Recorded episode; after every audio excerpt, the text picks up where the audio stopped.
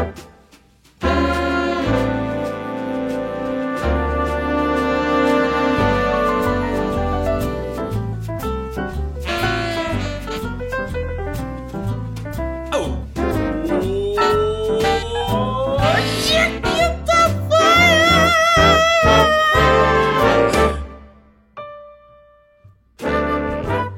Diretamente dos estúdios Galinha Viajante. Olha hoje aí. é quinta-feira, você sabe o que quer dizer que hoje é dia de quê?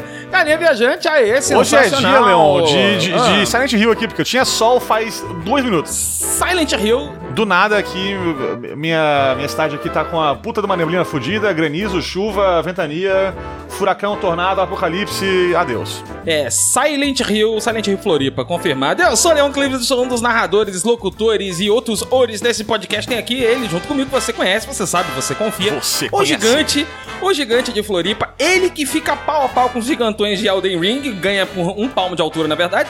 Samuel R. Auras, ou Samuca. Como é que está, querido? É, se átomos tentasse me engolir, talvez não conseguisse. Talvez, não. Talvez não, não coubesse naquela, naquela bocarra que ele tem ali. Mas beleza. Mas beleza? Sim, sim. É, eu tô muito feliz, cara, que finalmente, finalmente, Final a gente novas. vai estar gravando. Vai estar tendo, vai hoje, estar tendo gravação, né? Vai sim, vai sim. De um dos joguinhos que eu mais amo de paixão da história, um dos joguinhos que mais me marcou aí. E, e, cara, que, que satisfação, que alegria. Se alguém falar mal, tá banido do servidor pra sempre. Olha aí, Caralho. Samuca, Samuca já deu a letra, já deu a letra aí. E pra falar deste jogo, que, assim, ele é especial, a gente chamou uma galera também especial, né? Uns caras que entendem do RP Johnson. Sim, sim. Olha só, os caras são especialistas. Tem madeixas lindas também, pois conhecemos eles lá na BGS, Samuquinha. Sim, sim, Tipo, sim. tem madeixas maravilhosas, são pessoas muito boas, tomam um cafezinho, falam merda como nós. É, é isso aí. Estou aqui com o Gustavo e Muriel lá do Grinding Cast. Aê! Aê, e aí, É. galera, beleza? Os, ca os caras que não faz mais nada da vida além de jogar RPG. Opa, me, senti- Exatamente. me senti representadíssimo agora. Que vida maravilhosa, né? Isso quer dizer. Não me pergunte nada de qualquer outro gênero de jogo. Sonic, quem é Sonic? Por que o Sonic é azul? Porque é da SEGA? Não sei. Oh, Ele manda lá o Sonic de RPG da, da BioWare É. que só eu joguei. Meu Deus do céu. Não, a galera falando aí de, de outro tipo de jogo aí, você viu que lançaram aí um jogo com o Mario Verde, né? Olha aí, é, Olha aí, é. revolução na indústria. Não entendi, não, não entendi por que, que trocaram a cor da roupa do Mario. Nintendo vanguardista pra caralho.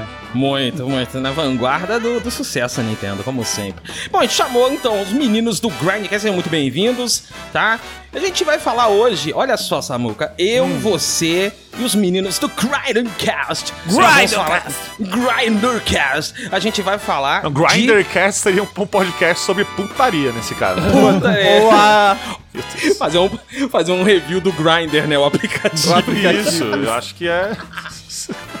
as mecânicas, né, por trás. Né? É, olha aí. Vamos, vamos falar de Final Fantasy IX, que é, assim, uma obra que divide muito o fandom de Final Fantasy. Eu descobri isso recentemente, Samuca, pra mim era unanimidade. Alguns acham que ele é ótimo, uns que é excelente. Essa é a divisão que tem. Qualquer coisa fora disso, eu tô discordando e não existe. Adeus. É, ele tem um- uma parada que o Project chama de efeito Wind Waker. Não sei se vocês estão ligados o que, que é. Que é assim, na época que saiu, todo mundo falou, ai que merda esses gráficos, esse estilo de, de é escolha, que- não sei o quê. E hoje em dia todo mundo gosta, né? O efeito Wind Waker. É, é, é, é porque, cara, assim, sendo bem sincero, as, pe- as pessoas têm uma mania de usar argumentos subjetivos pra definir qualidade nas coisas, né? Tipo, ah, eu não gosto, eu prefiro esse outro estilo de arte. Então qualquer jogo que tenha qualquer outro estilo de arte é um lixo, né? Tem Isso, muito- é, É, pois é. tipo, o cara, os caras vêm, tipo assim, tava vindo de, um- de uma pegada mais puxando pra um realista, de repente os caras veem um SD e trava. Falam, meu Deus, o que é isso? Olha, o, o- o que o Muriel acabou de descrever é 98% dos gamers no Twitter. né? Isso. Os outros, É, e outro parabéns. 1% nem joga direito aí. É, aí só é, gosta mais. 1% não joga, o outro 1% tá ouvindo a gente aí, Isso. o Grindcast Um também. abraço Isso, você né? aí, audiência. Ouvintes pra do e Galinha são os únicos que jogam de verdade. É isso aí. verdade, Amém. exatamente. Amém pra caralho. E aí, bom, sem muitas delongas, Samuca, vamos fazer aqui rapidamente. Eu vou, eu vou, eu vou levantar, nós que somos a pior dupla de vôlei de praia do É Brasil. verdade. Vou aqui, le- vou fazer o levantamento pra você aqui, sabe de quem? De quem? Do Catarse. Para, para, Catarse.me barra galinha viajante, Leon, esse mesmo? Esse mesmo. Olha esse. aí, olha aí, a audiência que quiser nos colaborar então com 12 piloquinhas mensais aí, pra ajudar aí a, a empresa aí, né, a crescer, fortalecer aí a firma, não é mesmo? Afirma. Você ajuda a gente aí a, enfim, crescer mais um pouquinho aí, investir um pouco mais em equipamentos, em pessoal, em coisas loucas, não é mesmo? É verdade? É verdade, é verdade, é verdade. E, pô, eu tava lá. Por mês, 12 piloquinhas aí, pra ajudar a gente e ainda receber episódio exclusivo mensal. Sim, Ouvir episódio mais cedo. sim. Entre outras bagatelinhas aí que você recebe aí, de presentinhos da gente aí, de, de mimos, né? Aquela coisa. Sim. Eu acho Sim. que é, é da hora. E eu vou dizer o seguinte, Leão. Eu vou dizer o seguinte. É, ainda esse ano Ó, vem vai aí. estar tendo sorteio entre os nossos escudeiros e escudeiras, né? Uh, ok. De, de pequenas e fofinhas galinhas viajantes de amigurumi.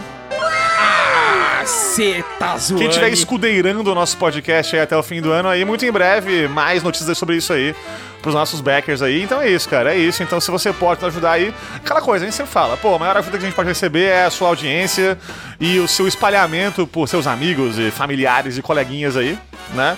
Mas quem puder ajudar um pouquinho mais aí com 12 pilocas, a gente agradece pra caralho, né? É como diz o ditado, né? Um copo de água e 12 pilocas no catarse não se nega a ninguém, não é verdade? então, sem mais delongas, sem mais delongas, vamos lá. Chama ele que também faz uma aparição ah, ah, ah, ah, questionável aqui, Gilgamesh, por favor. Você sabe que hoje a gente tá falando da sua casa, então faz as honras. 今日のところはこれくらいにしといてやる覚えときなピ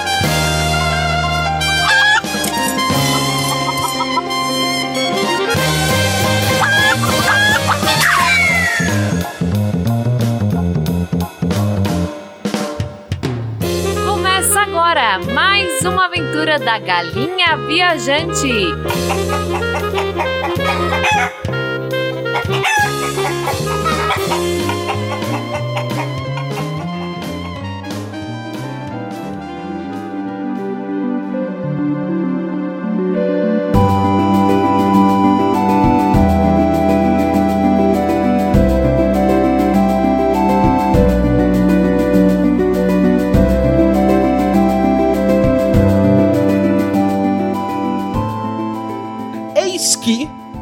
anos 2000 surge, Square ainda soft, ela era molenga na época, ainda era uma Maria Mole. Piada né? boa, um quadrado Olha mole. só, ninguém nunca fez. Um quadrado E mole. aí, publicado no Japão e na. Olha que, que engraçado isso aqui.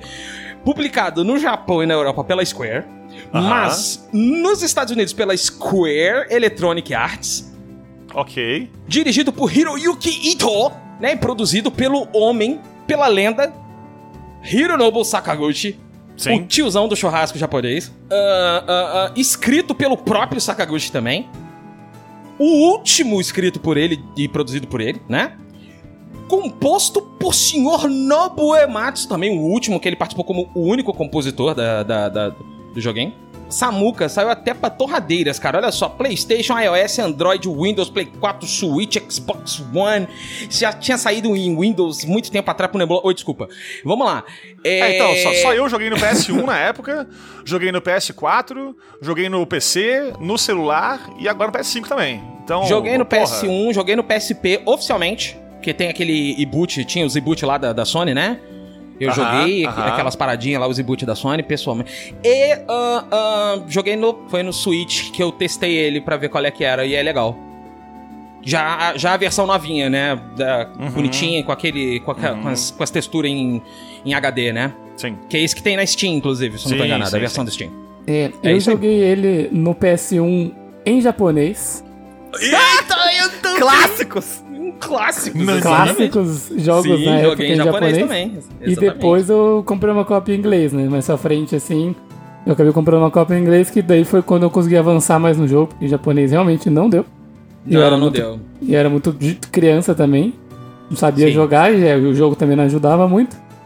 Aí depois eu fui jogar ele novamente no PC, daí a versão da Steam aí. Uhum. E daí, como eu já. Eu achei legal, né? Porque eles deram um tapa no jogo. Mas eu também equipei aquele Moguri Mod, eu acho que Sim. chama. Porra, todo mundo fala que o jogo fica outra coisa com esse mod, cara. Fica eu tô, foda, tô doido fica pra foda. testar. Tô Fica doido pra bonito, testar. a, a, a imersão dos personagens no cenário fica muito foda, assim. O cara dá um trato no cenário, fica muito massa. É bem foda. Eu, eu sou uma pessoa que eu só comecei a jogar Final Fantasy depois de se tornar um velho amargurado jogador de RPG.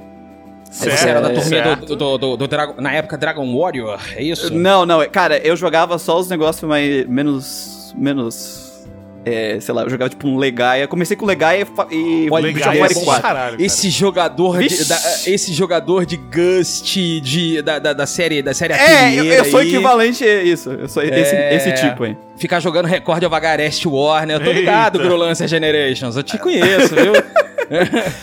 E aí eu fui jogar depois de velho, Final Fantasy, todos os Final Fantasy, na verdade. Olha, Então eu ok. joguei o Final Fantasy IX, a versão original de PS1, só que eh, no PS1 Classics do, PS, do PS3, né? Sim. Mas é a versão original. Ah, ok. Ó, mas eu vou, dizer, eu, eu- eu vou dizer que eu recomendo jogar jogo de PS1 no PS3. Inclusive, eu comprei o PS3 pra isso. Afinal, Pô, né? dizem que é, que é, que é topzera, Aham, que é tipo aham. É to- é, cara, experiência assim, definitiva. Porque assim, tu tá jogando o jogo original sem se preocupar com o CD travar, velho. Porque tá rodando direto na, Isso. na Aham, memória né, interna. Uhum. E aí tu tem aumento de resolução e tu tem a mesma experiência do original, só que sem o disco ficar. eh, eh, Tá ligado? Isso é Você não precisa virar o videogame de lado, ou seja... É, não precisa colocar o PS1 de cabeça pra baixo, deixar ele uma meia hora na geladeira, Isso. né? Esse tipo- limpar o CD com pasta de dente, enfim. Isso aí. É, de qualquer maneira, independente da forma que a gente entrou no Final Fantasy IX em específico, né? O importante é que a gente entrou nesse jogo maravilhoso. E é um jogo que é, talvez na época a gente não entendesse a importância que ele teve pro Play 1, né? Uhum. Mas hoje, a gente fazendo esse, esse retorno ao Final Fantasy IX, a gente consegue entender muito bem. Em primeiro lugar, é, é a mudança de direção absurda, e isso na época, entre aspas, eu já entendia, porque ah, ah, eu vim do Final Fantasy VI por alto, né? O meu primeiro Final Fantasy dedicado, de fato, foi o 7. Então, eu peguei ah, o começo ali do aquele steampunk quase futurista que tem, né? O, o, o, o Final Fantasy VII. O futurismo completamente foda-se do Final Fantasy VIII. E aí, de repente, a gente volta pra, pra, pro High Fantasy capa espada super clássico, que é o Final Fantasy IX. E essa mudança de direção ela foi muito chocante pra muita gente. Né? Eu tenho amigos que não jogaram Final Fantasy IX porque o- os personagens eram SD, o estilo de arte Errou. era, era mais fantasioso. Assim, vi com certeza, também. com Sim, certeza, né? Mas é, eu vi muita gente que não jogou Final Fantasy IX e tá voltando hoje, tipo, pô, o jogo até que é bom, né? Eu falei, pois é, filho da puta, 20 anos atrás eu falava isso, mas você não me ouvia? Uhum. É que assim, a gente tem que ver algumas coisas, alguns contextos, né? É, o primeiro contexto que é bom deixar claro sobre a franquia Final Fantasy é uma visão de design ah, do próprio Sakaguchi. Isso acontece desde o primeiro jogo. Ah, ele tem muito isso, e tu vai ver isso em- na Square em geral, enquanto ele tá dentro da Square como produtor, a visão de cada jogo ser muito único e de dar uma, uma abertura para quem tá desenvolvendo o jogo, ah, o pessoal da parte criativa, a ter liberdade Uhum. de fazer dentro de, de umas diretrizes básicas de Final Fantasy o que eles estão a fim de fazer. Sim. Então, então é por isso que existe uma dicotomia muito grande em Final Fantasy e em, por exemplo, um Dragon Quest, que é um jogo que ele se mantém muito fixo às suas raízes. E isso vem de Final, do Final Fantasy desde o primeiro jogo. Tanto que o segundo jogo é completamente diferente, né? Ah, o terceiro jogo já vem aí com a primeira entrada de sistema de job, assim. O Final Fantasy IV já vem com job fixa. O 5 volta com outro sistema, o 6 é outro, o 7 tem aquele daquele jeito. E isso também, é, essa liberdade também tá ah, vinculada com a ambientação que o jogo vai escolher, né? Sim, com certeza. É, e aí o que acontece? Esse negócio da ambientação, a escolha de ambientação dentro do jogo, ela é bem subjetiva, né? Ela não tem relação direta, a escolha em si, com a qualidade do produto. O que tem, o que tem relação com a qualidade é a execução do mundo, da história dos personagens dentro daquela ambientação.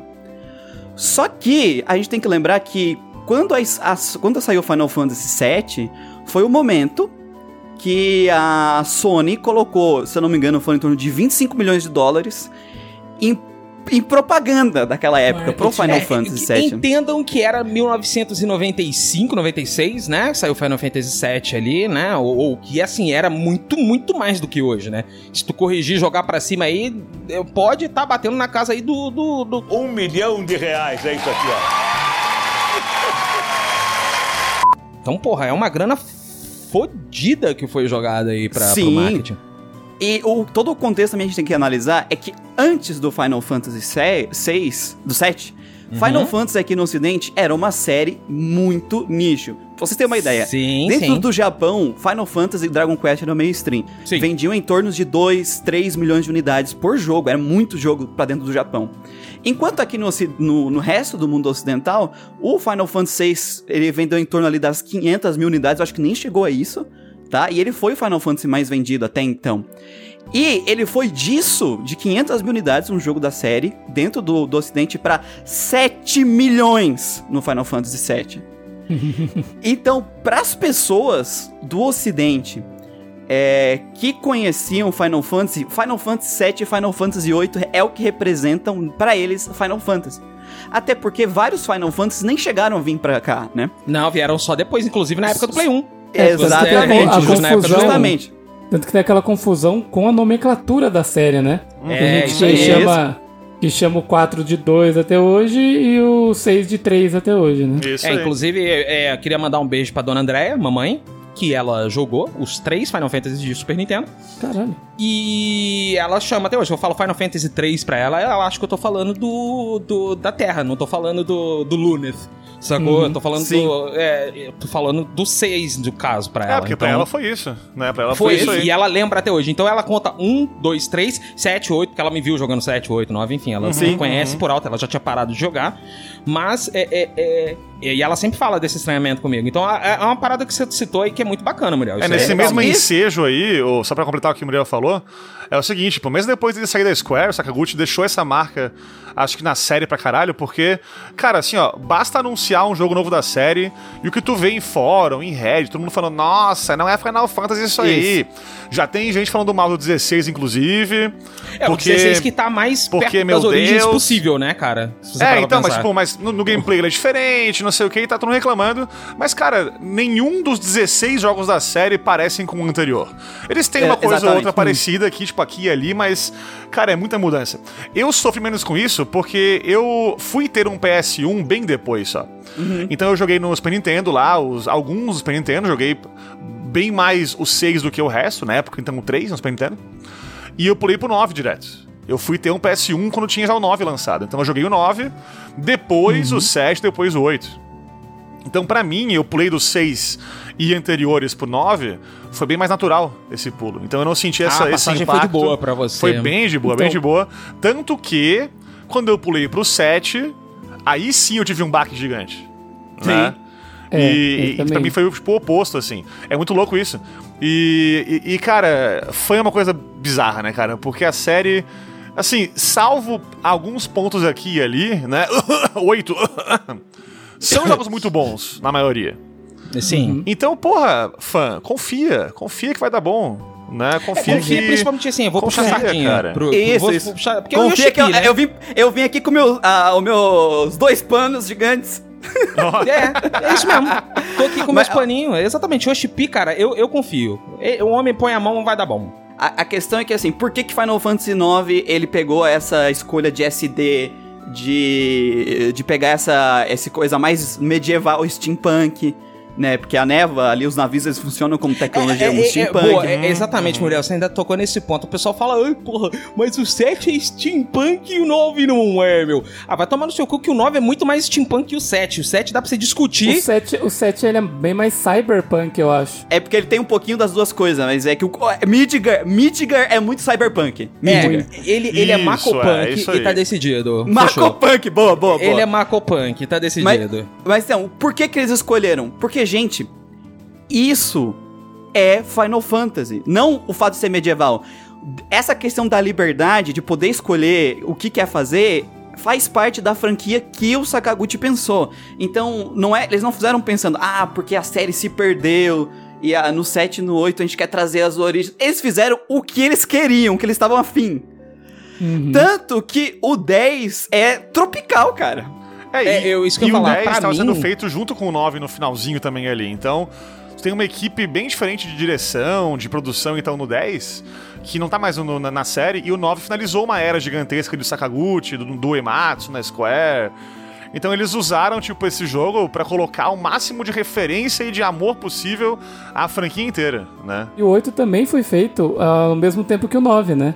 Então eles dividiram a equipe e tinha uma galera trabalhando no 8 e no 9. Então, tipo assim, meio que cada um tava na sua, assim, indo na sua ideia. E é por isso que eles são também jogos bem diferentes, assim, não foi nem a mesma galera Tanto que que um é bom e um é ruim.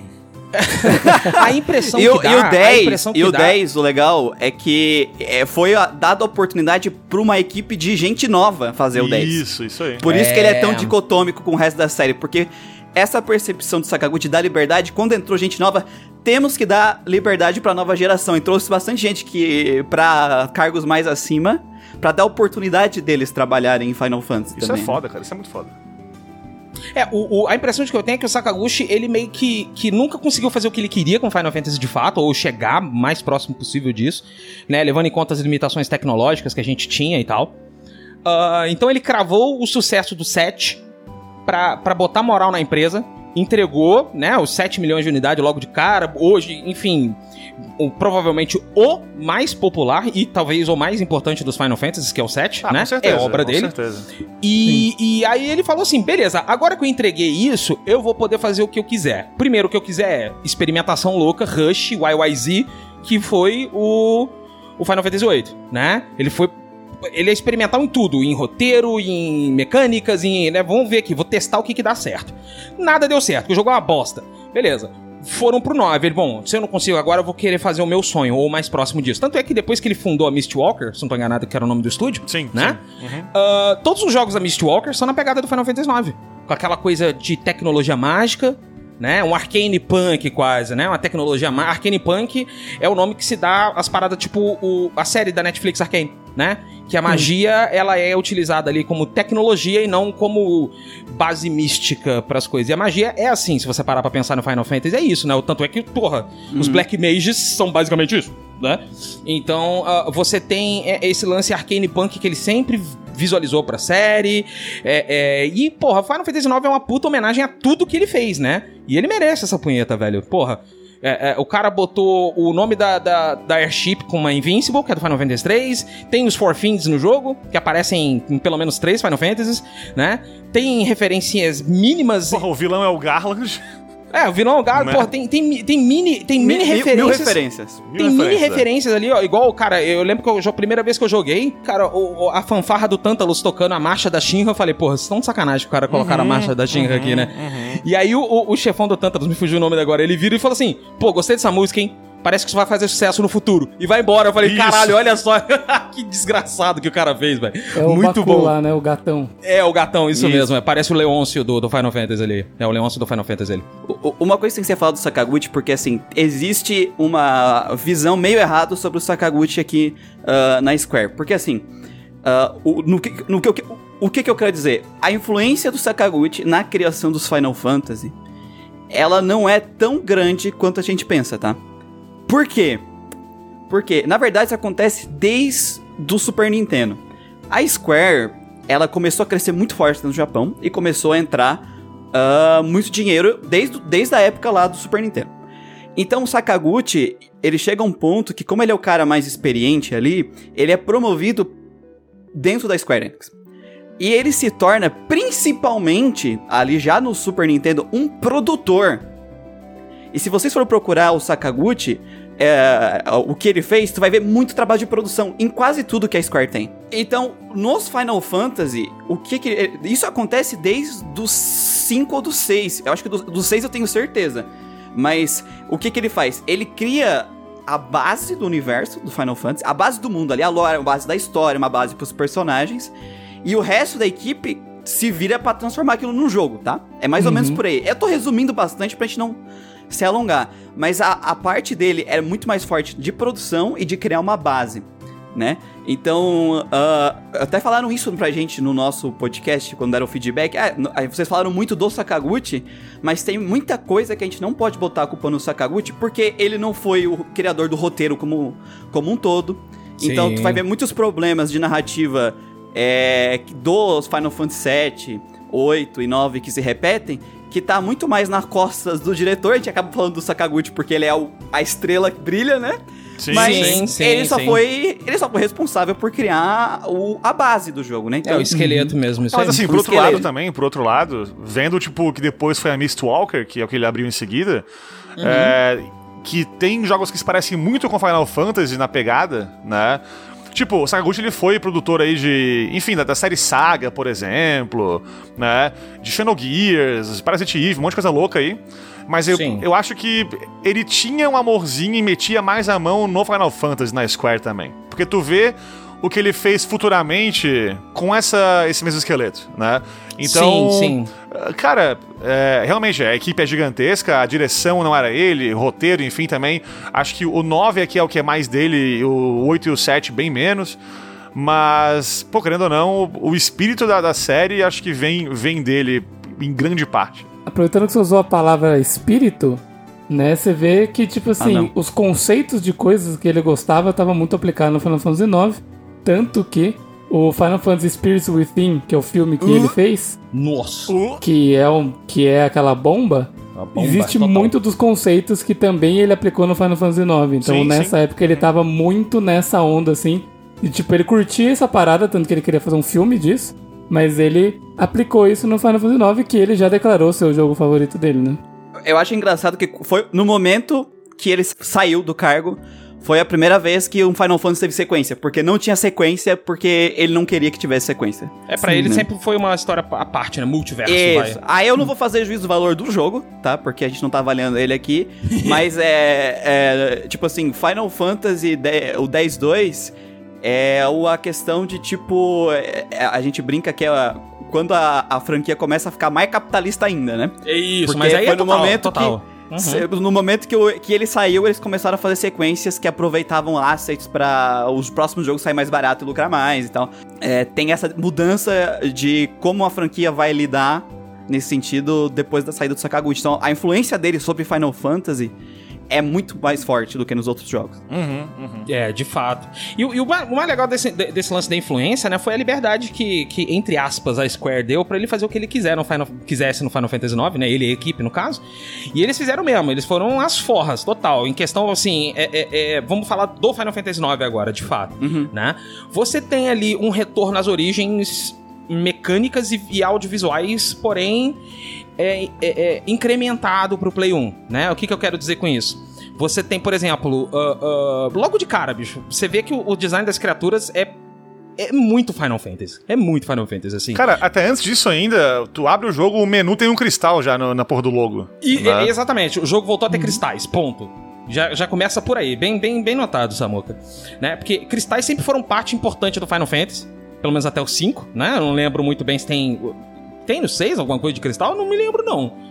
Da, da importância de cristal pra história. eu não- Tem as Magic Sites, né? Que é tipo o cristal, só que não é o cristal como Mas que tinha não é, antes. o, mas não é o lance dos quatro Não cristais. é o Mother é. Crystal ou os quatro cristais, que é o caso do Não. Final Fantasy, que inclusive é o Mother Crystal, né? Que, que inclusive tem no Final Fantasy XIV também, olha aí. Você vê como é que o Yoshipi baba ovo do Sakaguchi, viu? Vai dar certo, gente. Confia que o 16 vai Mas, sair bom. mas eu acho que o único Final Fantasy desses de Play 1 que não tem nenhum tipo de cristal na main story, nenhum tipo, é o 8. É. É, porque de certa forma o 7 tem, sim. Certa forma, o tático tem. O, Final tem, é. Tactics tem. O design das criaturas eu acho super Final Fantasy, o mais Final Fantasy de todos os Final Fantasy na vida, pra mim. Sabe, quando eu penso em criaturas Mais de do Final Fantasy. Mais do que o 1, cara. Porque o 1 tava criando a identidade, sabe? Uhum. Tava criando ali, porque o 1, o, cara, o Final Fantasy 1, se você parar pra pensar, ele é basicamente um, um Dragon Quest com outra skin. É o que o Sakaguchi fez ali, sabe? Meio que foi quase um pedido da Square, mas fala assim, a gente precisa de um Dragon Quest também, velho, porra. Não vou deixar isso tudo na mão da Enix, não, na época Enix, né? É, é, eles fizeram o seu Dragon Quest, mas tipo, ah, ele faz o combate assim, então a gente vai fazer um combate ao contrário. É. E aí, a- a- a- a- o que mais me chama atenção em termo audiovisual no Final Fantasy IX, cara, é, é justamente o fato dele ter ido loucamente em cima da fantasia medieval, quase Tolkien. sabe? Você vê que o mundo tem tem muito esse lance. E o que que dá essa impressão desse, desse mundo assim? Você tem uma direção de arte que é muito maluca do jogo. Ela é toda ela é toda desproporcional. A proporção do jogo é toda errada de propósito, né? Então você Nossa, tem a ali cabeça do Amarante. é, por você tem, a você tem o cabelo do Amarante, a cabeça do Amarante que não faz sentido com nada. Você tem o povo rato que não faz sentido com nada. Você tem o Zidane que, pela é o Goku, e você não entende por Ó, quê. não fala, não fala das minhas mulheres erradas. Eita, você, vamos lá. você tem. ah, cara, o palácio, o palácio de, de Lindblom, você vê ali que, a- que a- a- toda a arquitetura dele é impossível. E é, e é feito dessa forma, sabe? É feito errado, assim, de propósito. Você tem aquela árvore lá da, da turma da, da, da, da Eiko, que é a mesma coisa, né? Parece muito a árvore do, do- da série Mana, inclusive a árvore da Mana, né? E, e ela é uma árvore exagerada, com raízes muito, muito maiores do que uma árvore poderia ter. E é exagerado também, mais uma vez, de propósito. Então tem, tem todo esse lance do, do, do exager- do exagero da forma no Final Fantasy IX, que é. que, que seria impossível nas, nas versões anteriores de Final Fantasy, né? E não era nem o escopo da franquia. E o Sakaguchi foi, tipo, doidão, hellbent nisso, né? Falou assim: não, vocês vão fazer assim, e, e vão botar o ladrão pra usar a espada do Sérgio assim, e vão botar o, o cavaleiro pra ser é, é, um babaca no começo assim, e, e- e eles não esperavam, tenho certeza, que o Vivi ia ser o personagem mais adorável do mundo, sacou? E fizeram, fizeram um Black Magezinho procurando a própria identidade, uma criança ingênua ser o personagem mais foda da franquia. E eu quero ver quem vai me tirar essa ideia, porque não tem outro personagem mais foda que o Vivi na, na franquia, tá? Na, não, na franquia. No próprio Final Fantasy IX eu gosto mais de outro, mas tudo bem. Não, eu, eu gosto, por exemplo, eu gosto mais do. Deixa eu ver aqui quem eu gosto. Eu gosto do Steiner, é o eu meu personagem falar, eu favorito. prefiro bem mais a, a jornada do Steiner e o Eu desenvolvimento gosto dele. do Steiner, mas, cara, o Vivi é um negócio lindo, porque ele meio que entrega. Ele é o jogador novo de Final Fantasy, sabe? Tipo, toma aqui, Uhum. toma, você é você. Cara, é foda demais. De, de eu, eu- uma coisa que eu gosto do Final Fantasy IX é que tu consegue é, apontar, por exemplo, esses dois personagens que vocês falaram, vocês conseguem apontar assim pra Final Fantasy IX e mostrar. É assim que faz construção e desenvolvimento de personagem. Vivi, Sim, sim, sim, total. E aí tu aponta pra, pra outros três personagens do jogo e fala, é assim que não faz. Exatamente. Isso. Olha, olha que homem bom esse Sakaguchi. Ele falou assim: vou deixar o exemplo aqui pra nova geração. Entendeu? Eu vou, ó, vou fazer quatro personagens ser foda e o, e o restante ser uma merda. eu, eu gosto de citar sempre aqui o jogo que tem a party perfeita, que é F12, com seus quatro personagens. Né? sempre cito ele. Temos aqui um jogo também com seis na party, é FF9. Não, sete. Né? Sete. Você não vai Não. falar mal da Kina na minha frente, não. Vou falar mal. Quem, quem é Kina? Se prepara. Quem é Kina? Se prepara Quem que é eu vou. Hoje eu vou convencer você de nunca mais O desmerecer. senhor bateu a cabeça numa Kina, Leão, pra falar bem dessa personagem aí. Não é possível. Ai, Mas vamos ai. chegar lá, vamos chegar lá. No, A do visual vai ainda, do visual, De- tem uma coisa que eu quero Fala, falar que é fala. o seguinte. É, quem puder aí procurar as artes oficiais do Yoshitaka Amano de cada personagem, é uma sacanagem de foda essas, essas artes, cara. Ah, mano, Porque sempre é, né, irmão? Como, como o jogo ele é SD e é PS1 e tal, não rola ter muito detalhe nos personagens, né? O, o modelo do jogo, apesar de ser bonitinho, né? Cara, é, é- é simples, tá ligado? É, é, é uma coisa pequena, sem muita coisa, muita, muita extensão de linguiça ali.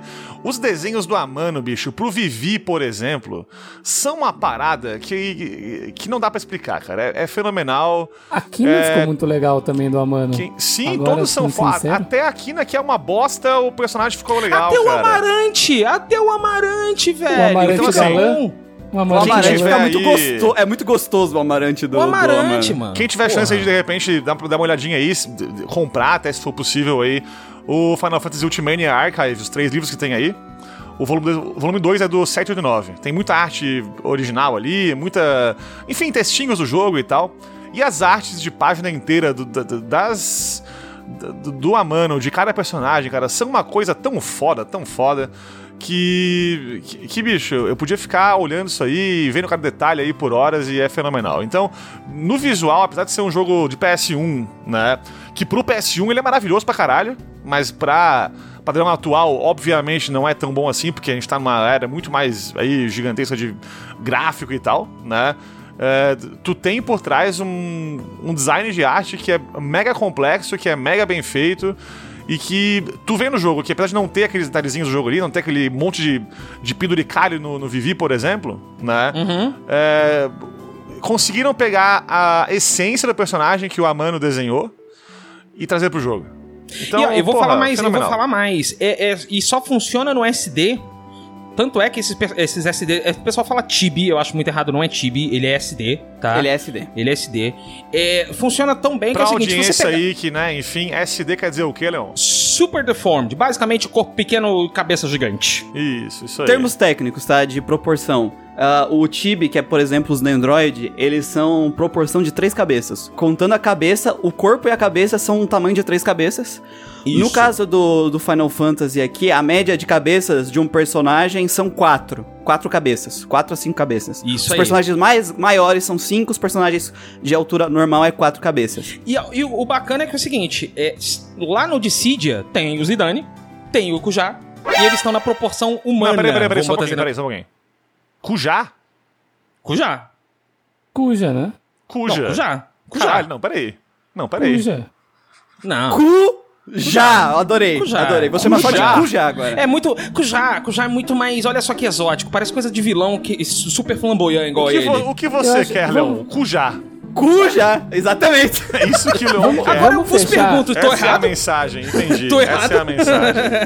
Puta que pariu. Mas eles estão ali na proporção humana, né? Vamos dizer assim, correta, certa.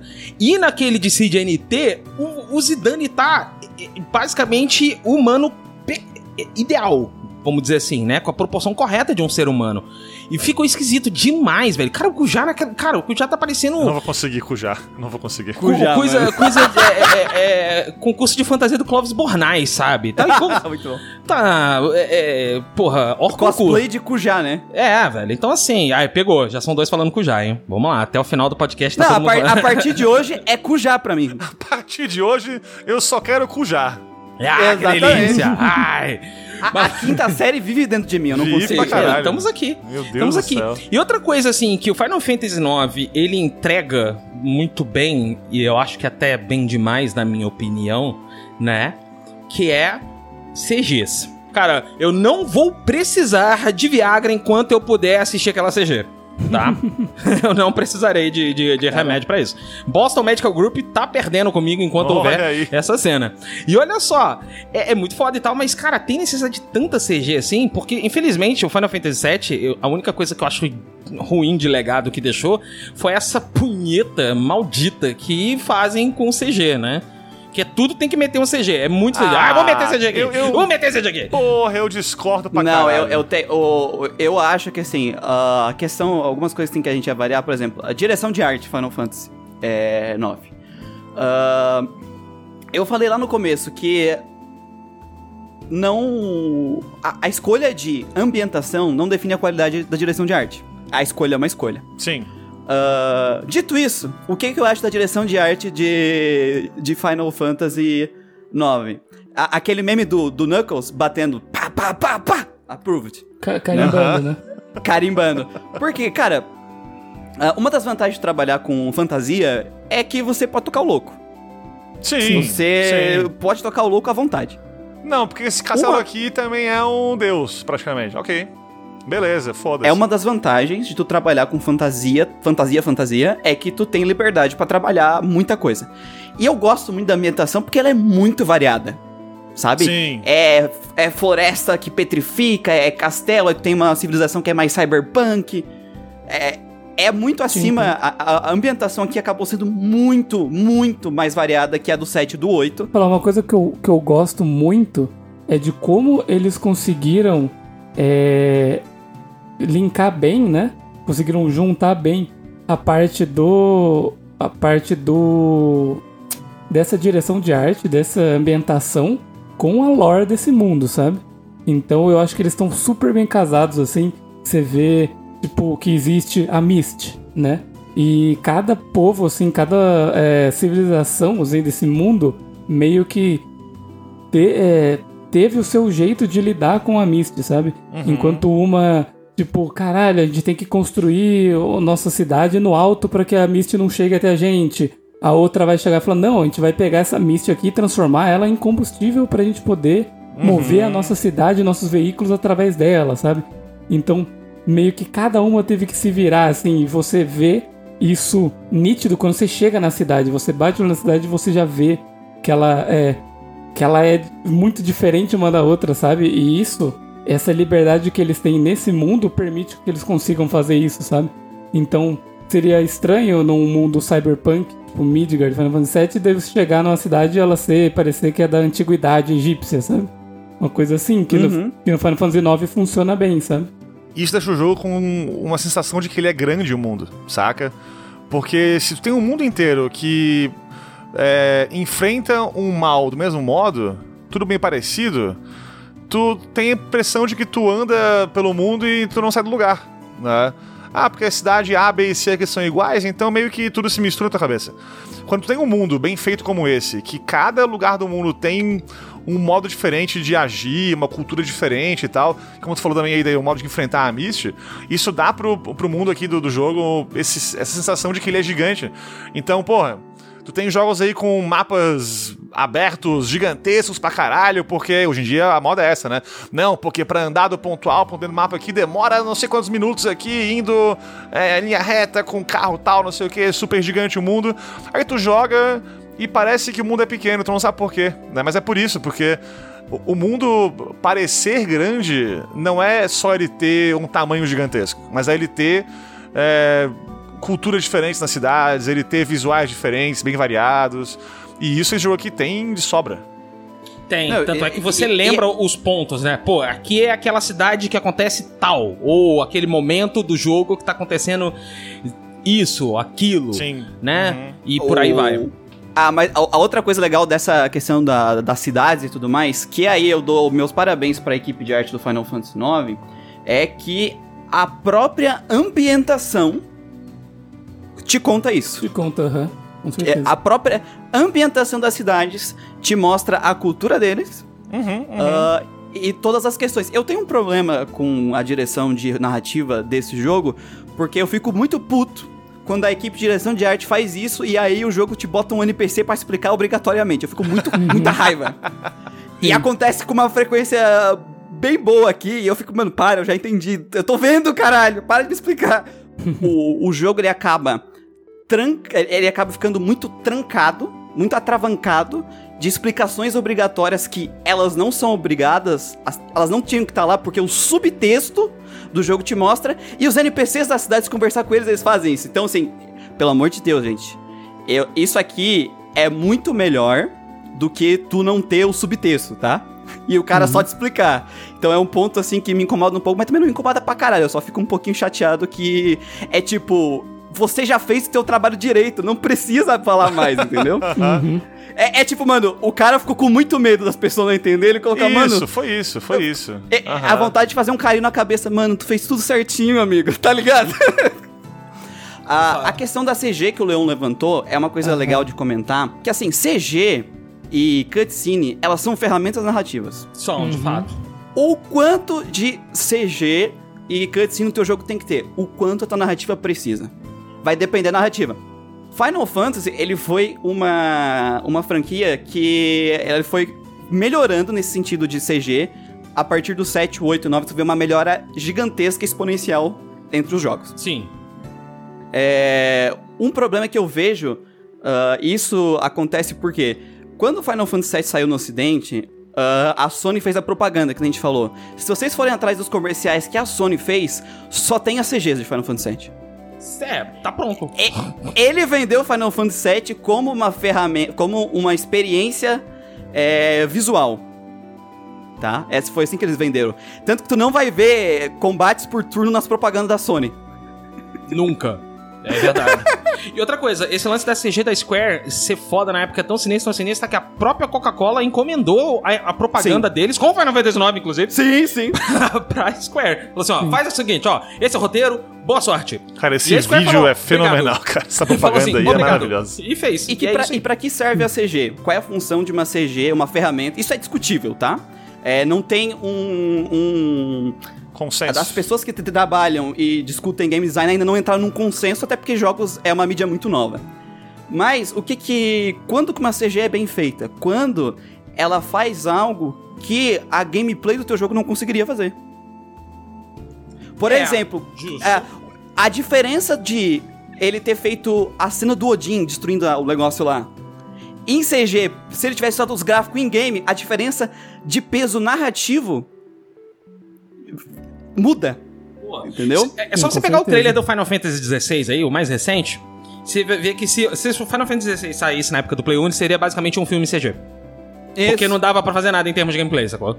Que tudo que tá acontecendo ali seria uma CG hoje em dia. Isso, isso é verdade, isso aí é um, é um, é um, é um belo pinto. Então, o- como é que a gente mede aqui a qualidade das CGs do Final Fantasy IX, na minha opinião? O quanto elas contribuíram pra imersão e pra aumentar esses momentos do jogo. Eu acho que é assim. E pra mim, cara, eu lembro, eu não é o meu jogo favorito do da série, mas eu lembro de quase todas as CGs desse jogo, porque elas sempre trazem um impacto muito forte que eles não conseguiriam se eles tivessem feito com os modelinhos, sabe? Cara, olha que bizarro. Você citou, você citou uma parada bacana, cara, e, e, e eu. E eu, eu lembro muito mais de Final Fantasy, mas esse sou eu, tá? Eu lembro muito mais de Final Fantasy IX pela parte mecânica do que pela parte narrativa ou audiovisual. Muito mais, inclusive. E olha que, mecanicamente falando, Final Fantasy IX não é nada é, é cheio de experimentações e novidades, né? Ele é, ele faz um arroz com feijão super bem temperado, gostoso, mas é um arroz com feijão, não passa disso, né? E, o Final Fantasy IX, pra mim, ele significa muito isso. Significa, hands down, o melhor tema de batalha do Final Fantasy, ponto. Tá? De todas as versões do Final Fantasy, não tem melhor. Aquela, aquela linha de baixo chega te dando um soco no nariz já. Do, do, do, do, do, do, do. Você caralho, é vem, hein?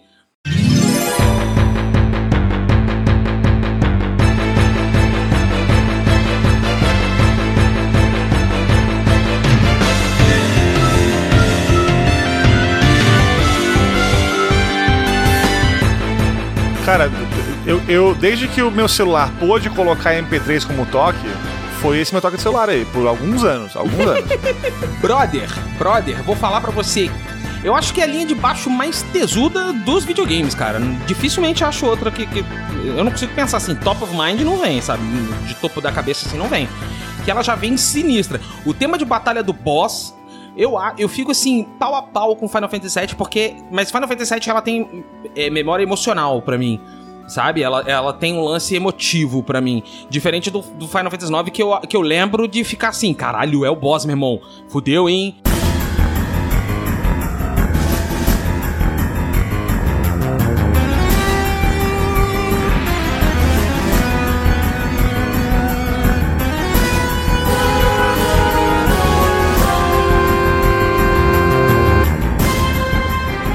E, porra, sem contar a, a magnificência de You Are Not Alone, né? Que só toca naquele momento que nossos corações choram sangue em Final Fantasy IX. Que você fala, não faz isso, Zidane. Zidane, por quê? Eu fiquei... Aí, cara, pô, tem isso. E o melhor de tudo, cara, a melhor música de mapa da história, na minha, assim, de todas, na minha opinião. Que aquela musiquinha do Final Fantasy IX ela é muito bonitinha e eu uso ela pra trabalhar e relaxar. E eu prefiro a do 6, mas é só daí pessoal. Ela é Pessoal uma meu. boa música, ela é uma boa música, mas não uma boa música de Overworld. A- o meu problema com essa música é que eu adoro a, a essa música que é o tema da Garnet, eu adoro.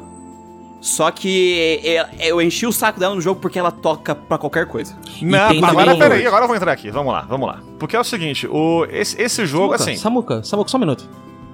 Só um minuto. Momento punheta musical com Samuca Rolling. E hoje vai ser, vai, vai ser uma longa punheta aqui, vamos lá. Vai lá. É, o Ematsu ele fala numa entrevista que depois do FF6 é que ele aprendeu realmente a compor música nesse clima de fantasia, high fantasy que a gente chama, né?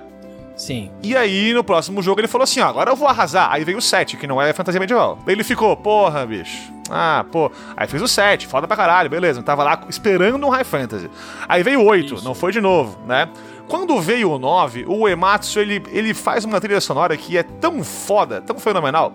Porque assim, o Ematsu ele é um gênio, acabou, né? Obrigado, é, esse foi o podcast, muito ele obrigado. é o melhor compositor de, de, de música de videogame aí da história da humanidade, ponto final. N- não tem como não, não ser. Se você não acha, manda o e-mail E pra gente. mande e-mail pra puta que pariu que eu não vou nem ler essa merda aí. tá errado, tá? Mas... Samuca tiltado é o meu Samuca Não, favorito. é vai, vai, vai. Mas assim, o, o Ematsu, ele é um gênio, principalmente na parte de te entregar uma música de modo que ele te faça sentir especificamente o que ele quer que tu sinta. E isso não vem da melodia da música, e o que prova isso é que esse jogo tem muitas músicas com a melodia idêntica, né? Como o Muriel citou aí, ah, o, o tema da Garnet, que também é o mesmo tema que toca na- no, no mapa do mundo, né? Mesmo leitmotiv, né? Olha, aí, Olha olha aí, aí. olha, Temos o Leitmotiv. Temos o Leitmotiv. Isso aí. E que na real é o tema do jogo, né? Alone for a while, I've been searching through the dark for traces of the love you left inside my lonely heart. To weave that remain, melodies of life, love's refrain.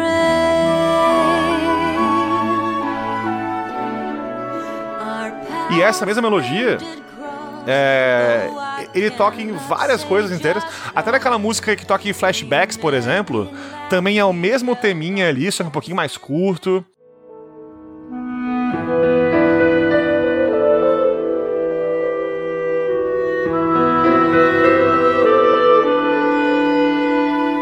Mas, cara, a tua sensação ouvindo a música pop dos créditos, o tema da Garnet, do Overworld e dos flashbacks não é nem um pouco parecida, na real. Isso que é foda. O Ematsu. O Ematsu ele, ele usa mesmo a melodia, só que ele muda a instrumentação, muda é, a harmonia por trás, ele faz uma coisa muito foda ali e consegue te fazer sentir o que, que ele quer, né?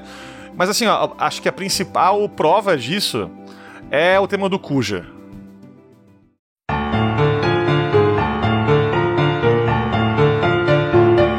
Só que aí o que acontece? O Kuja ele tem algumas músicas no, do, durante o jogo que tocam pra ele, né? Sim. O Kuja ele, ele tem, tipo, o tema dele normal, que é no piano, um tema, tipo, dele aí que, que, que rola em algumas partes, né? Ele tem também a Devil's Ambition, que é uma música com o mesmo tema, só que com outra instrumentação, outro clima e tal.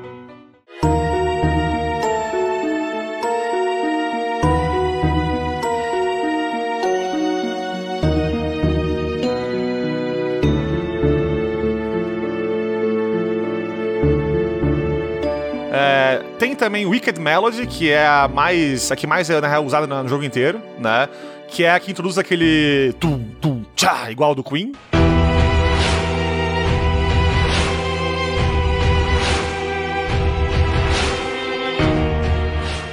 E isso tudo termina culminando na Dark Messenger, na, na música de boss dele, que daí é loucura, solo de teclado, rock progressivo, pra É, caralho, aí sei lá o é, quê. o Ematsu né? é at your, at. Isso.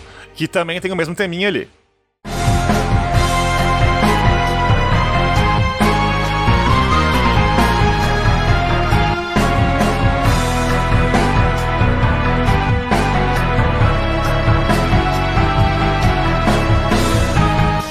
Agora, o, o mind blown, o motherfucker disso aqui é o seguinte. Lá vem. Vamos lá. O, o Kuja, ele é o, o vilão do jogo, a gente sabe disso, né? Vamos pensar um pouquinho mais Sério? dele assim, Aqueles- tipo, ó, quem diria? Ô, louco, bicho! Ó, tan, tan, O cara não é a rainha lá. Plot twist, na verdade, o vilão Né, é olha apenas aí. a gente que tava esperando uma O história de vilão vilões, são os verdade, amigos que fez pelo caminho. É, Os exatamente. vilões são os caminhos. São os, amigos São os caminhos que a gente fez pelos Fez pelos amigos. amigos, Não, é isso aí. O, o Kuja ele é o vilão do jogo, a gente vai falar um pouquinho mais Uhum. sobre ele daqui a pouco aí, né? Mas ele é basicamente o oposto do Zidane no jogo inteiro, né? Ele é tipo, entre aspas, irmão do Zidane, entre muitas aspas aí, né?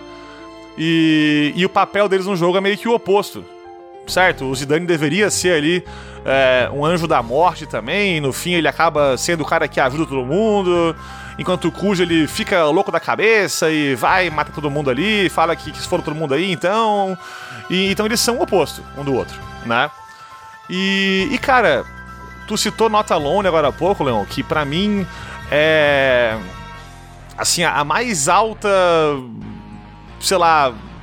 aquisição da humanidade aí, já, já, já tida pelo, pelo mundo aí de música de videogame. Peraí que eu tô chorando. Porque, assim, Not Alone é uma música que toca em qual momento? Na hora que o Zidane, que passa o jogo inteiro, né, ajudando todo mundo. Tipo, o Zidane é o cara que, tipo, não, te ajuda aí, não, te ajuda aí também. O cara é, tipo, amigão da galera, né? E, e nessa parte ele descobre quem ele é de verdade, né, a sua origem e tal, e ele falar pra todo o seu grupo ali de amiguinhos, tipo, não, peraí, deixa, me deixa sozinho aqui, não sei o quê. E daí toca Not Alone, né? E eu quero que os senhores ouçam aqui agora rapidinho o trechinho inicial aí do, da música Devil's Ambition.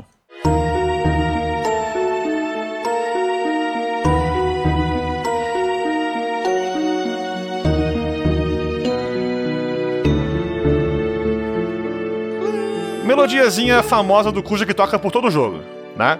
Vejam se vocês percebem qual que é a, a genialidade do, do Ematsu com Not Alone. Agora escutem aí o comecinho de Not Alone.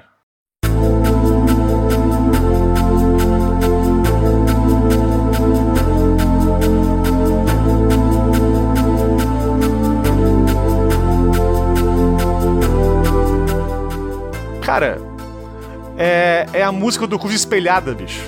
Sim, cara, agora. É a mesma melodia, só que, tipo, em vez dela subir, descer e depois descer bastante, ela faz o oposto aqui. O filho da puta do Uematsu, ele compôs a música do momento mais baixo do Zidane, que ele tava mais fudido, né? Só que, tipo, ele mostra o que aqui, com essa música do Not Alone? Duas coisas. Primeiro, a semelhança com o Kuja, né? Essa é a hora que ele descobre isso na história, basicamente, que ele percebe isso, que ele tá mais, assim, na- no fundo do poço por causa disso. Só que ele não é o Kuja, ele é o oposto do Kuja, e a música mostra isso. E depois a música cresce e fica tipo, ah, meu Deus, todo mundo volta e tal.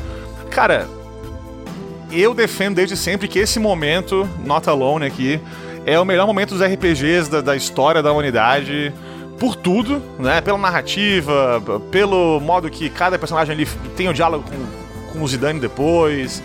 Mas a música, bicho, fazer essa jogada de ter a melodia invertida, espelhada, é uma parada tão genial que, tipo, tu- não percebe isso de modo consciente jogando, né? Ninguém, tipo, na época jogou isso aqui e falou, nossa, a melodia é igual, porém espelhada, meu Deus, né? Mas, cara, a, a música tem esse papel. Ela te influencia de modo que tu não percebe, né? A música, Isso. tipo, ela fica na tua cabeça ali, a melodia tu, tu decora, quando tu ouve muitas vezes, mas a harmonia por trás, o instrumento que, que, que o compositor usa, o modo que cada coisa é tocada também é bem importante. é, isso fica no fundo da parada e tu não percebe, mas isso te mostra como que a cena tá funcionando. Então aqui é isso, cara. Aqui o jogo te explica tudo pela música aqui. Eu, eu só quero. A única coisa que eu quero falar sobre trilha sonora é. A primeira coisa. Vamos lá, Flamengo. Desculpa. Eu não gosto. é, Eu não gosto do, do Ematsu, ele é muito desumilde, né? Porque imagina assim, a, a pessoa vai jogar um jogo, ela joga Final Fantasy IX. Aí ela vai jogar Doguinhos Adventure teu, que tu fez. Mano, tu tá fudido, Isso. musicalmente. Já era, é muita desumildade, sabe? É isso, Agora é falando isso, sério. é isso. O... Isso que é o foda. Assim, o- qual é a fun... quando- O videogame é uma... Eu não entendo de música a música, mas eu entendo da função da música dentro do videogame.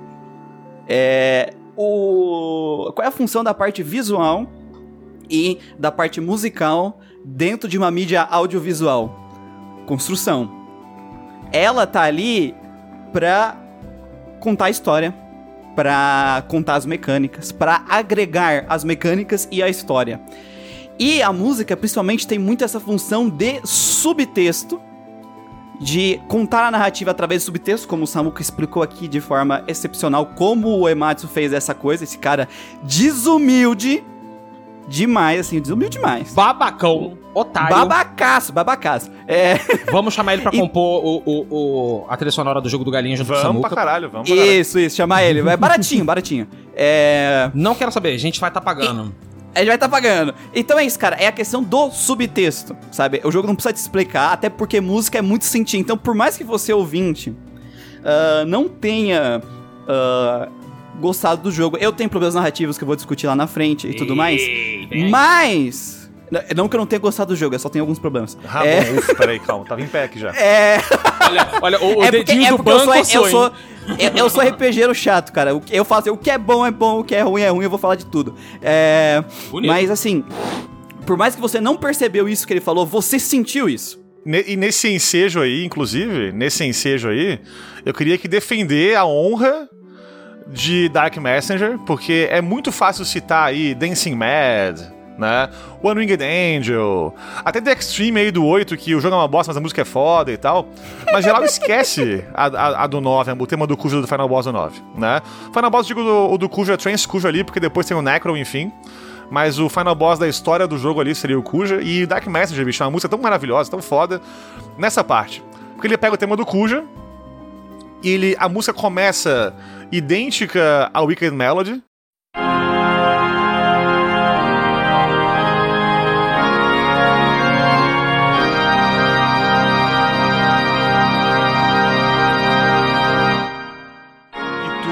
Escutou o Wicked Melody várias vezes durante o jogo, né?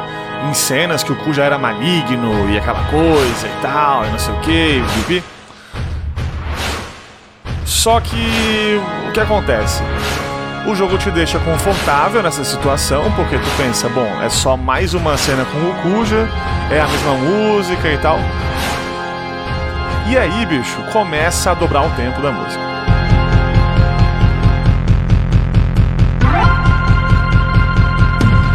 Fica, epa, algo está errado, né?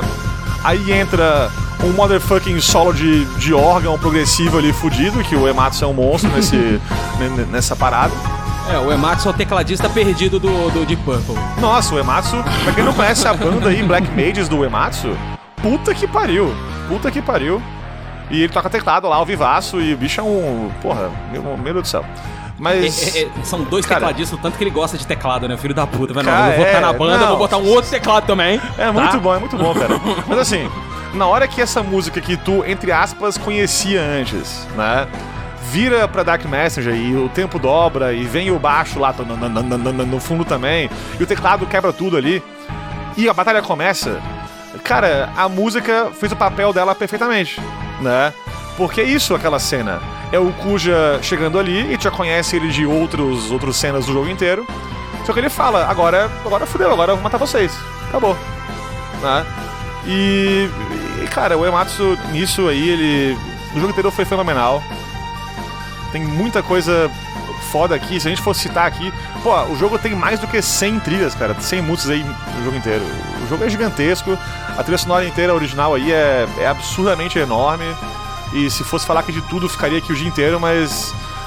Enfim, joguem e prestem atenção ali nas músicas, porque vale muito a pena ficar atento em como elas complementam de modo perfeito as cenas e as batalhas e as CGs, tudo isso.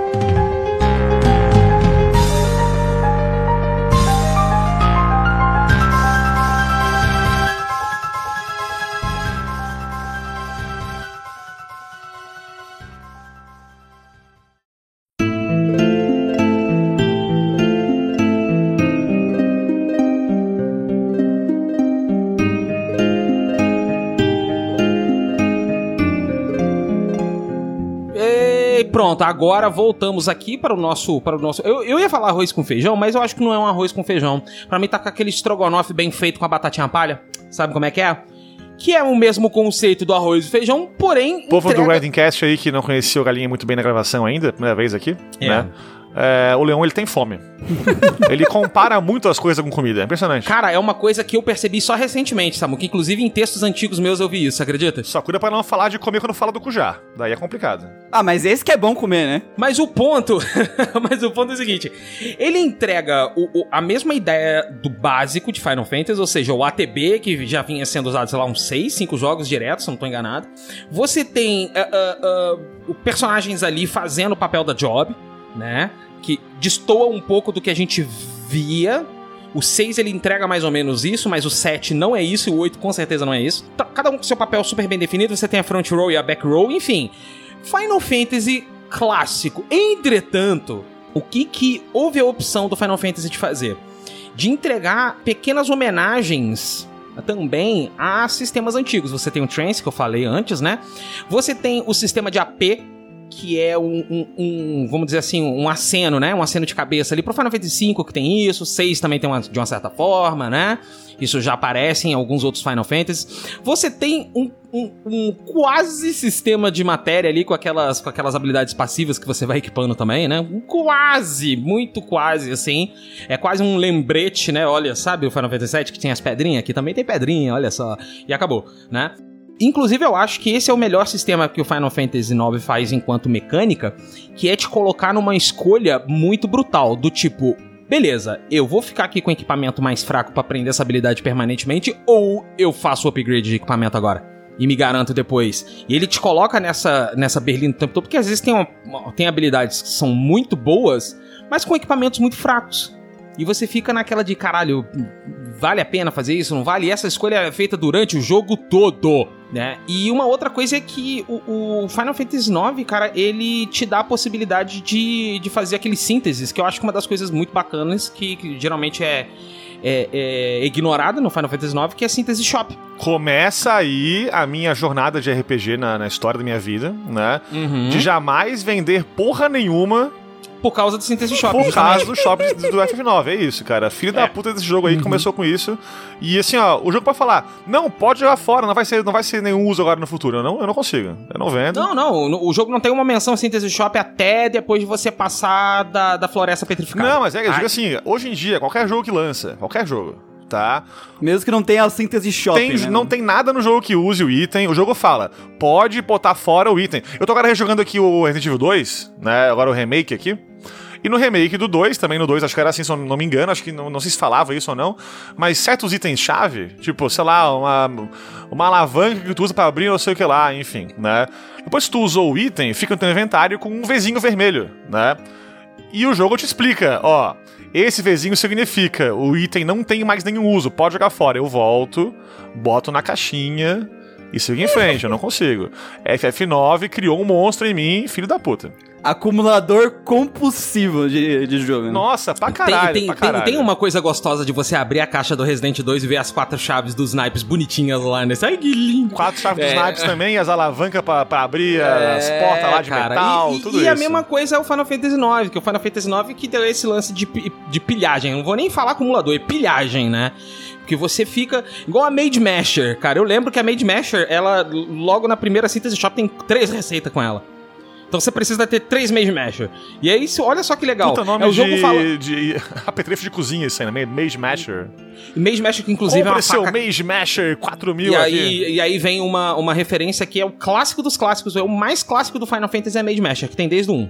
Tirando equipamento básico, né? Tipo Short Sword, Dagger, enfim, eu tô falando equipamento com nome próprio, ela, ela é o, o, o- equipamento mais clássico do Final Fantasy. Tem todos, todos, literalmente todos, e ela faz a mesma coisa. É pra fuder com a vida do mago, botando silence ou dando dano a mais mago, enfim. Varia de Final Fantasy pra Final Fantasy. Mas assim, como é que tu pega a Mage Masher no Final Fantasy IX? Tem uma no baú e o restante você rouba. E olha aí o jogo falando, ó, pra você fazer esses equipamentos do Zidane aí, que você querer aprender mais habilidade, você vai ter que usar a habilidade que você já tem com ele. Se você não tem, pega mais batalha que você precisa aprender, porque ela vem na faca inicial e você, né, tem que usar ali o, o, o Steel toda hora, que inclusive é a melhor iteração de Steel ever em todos os Final Fantasy. Steel é Não- bem OP nesse jogo, bem OP. Não tem, não tem Steel melhor do que o Final Fantasy IX, me desculpa, tá? Olha, eu vou ter que Discordar. vamos lá. Desculpa, Ih, mas o- vamos. o mug, o mug do Loki no Final Fantasy VI é muito melhor. Ah, mas o, mas o Zidane tem Mug também, pô. Isso é um- Aí tu bota dual wielding no, no, no Loki com duas armas mágicas, o cara limpa o jogo no mug. Olha aí, ó, vai, vai chegar aí a, a- a- a- o convite pra guilda dos combeiros safados aí pra vocês já já. Vai chegar, vai chegar.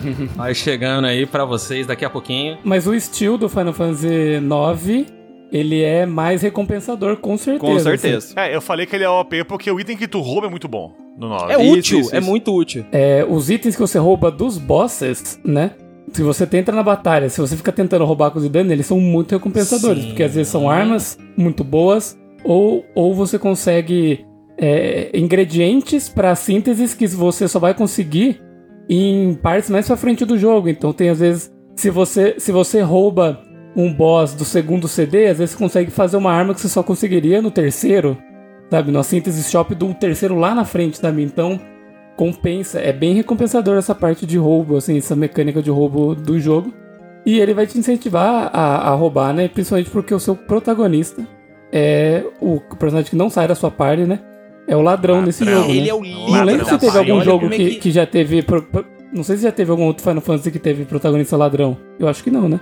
Mas, mas isso, isso de roubar aqui no Final Fantasy IX é até engraçado, porque lá no nosso podcast, quando a gente gravou de Final Fantasy IX, teve um dos nossos membros que ele segurava as boss fight até ele roubar todos os itens Ah, do eu boss. também, eu também, pra caralho. É, Todo inclusive boss. o Black Waltz, ele tem um item que é tipo 0.4 chance de roubar, que é a Silver É, Glove. é, esse negócio é muito Sa- absurdo. sabe, é tipo Silver Gloves que, que é, é, é, é um item muito bom pra você ter no começo do jogo, tá? Muito bom.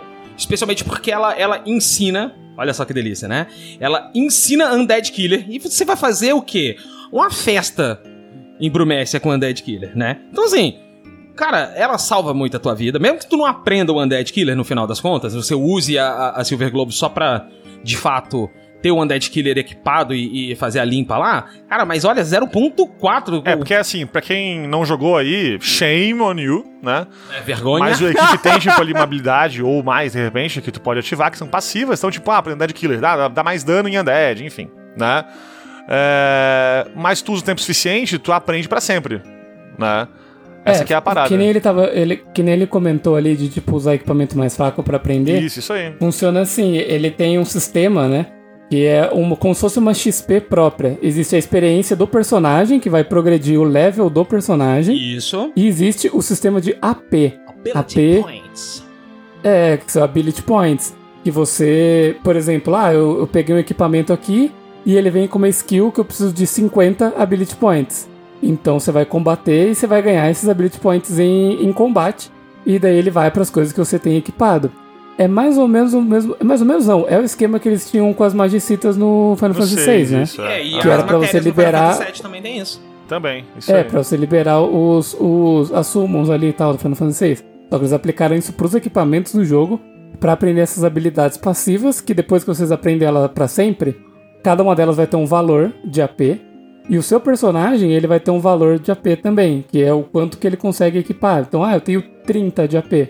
Então ele vai olhar as habilidades dele, ah, essa aqui vale 5, essa aqui vale 3, essa aqui vale 9, sabe? Isso aí. E daí você vai meio que fazendo esse cálculo assim pra ver quantos quantas coisas você consegue equipar e dependendo, uma coisa que eu acho muito massa do jogo é que você vai ter que ficar tendo essa essa, essa esse lance de você customizar o seu personagem toda hora.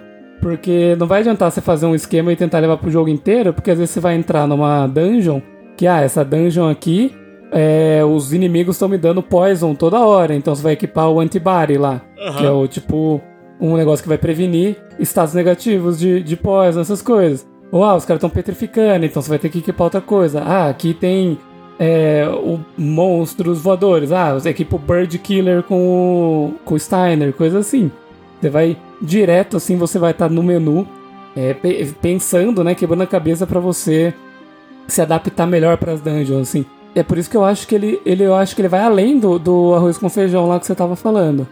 Eu acho que ele a- a- você até usou o Strogonoff e tal, que também é uma boa, adoro Strogonoff. Bem. Mas eu acho que ele tem essa sacada de fazer você se adaptar a coisas que eu não sinto nos outros Final Fantasy, sabe? Sim. Os outros Final Fantasy era uma coisa que você vinha e fazia, cara, bate o mais forte que você conseguir e se cura pra tudo, sabe? Eu senti isso no 6, eu senti isso no 7 e não tem essa, essa coisa que você quebra a cabeça a cada lugar que você chega, que nem eu senti no 9. E no 8 é Limit Break Infinito, gol!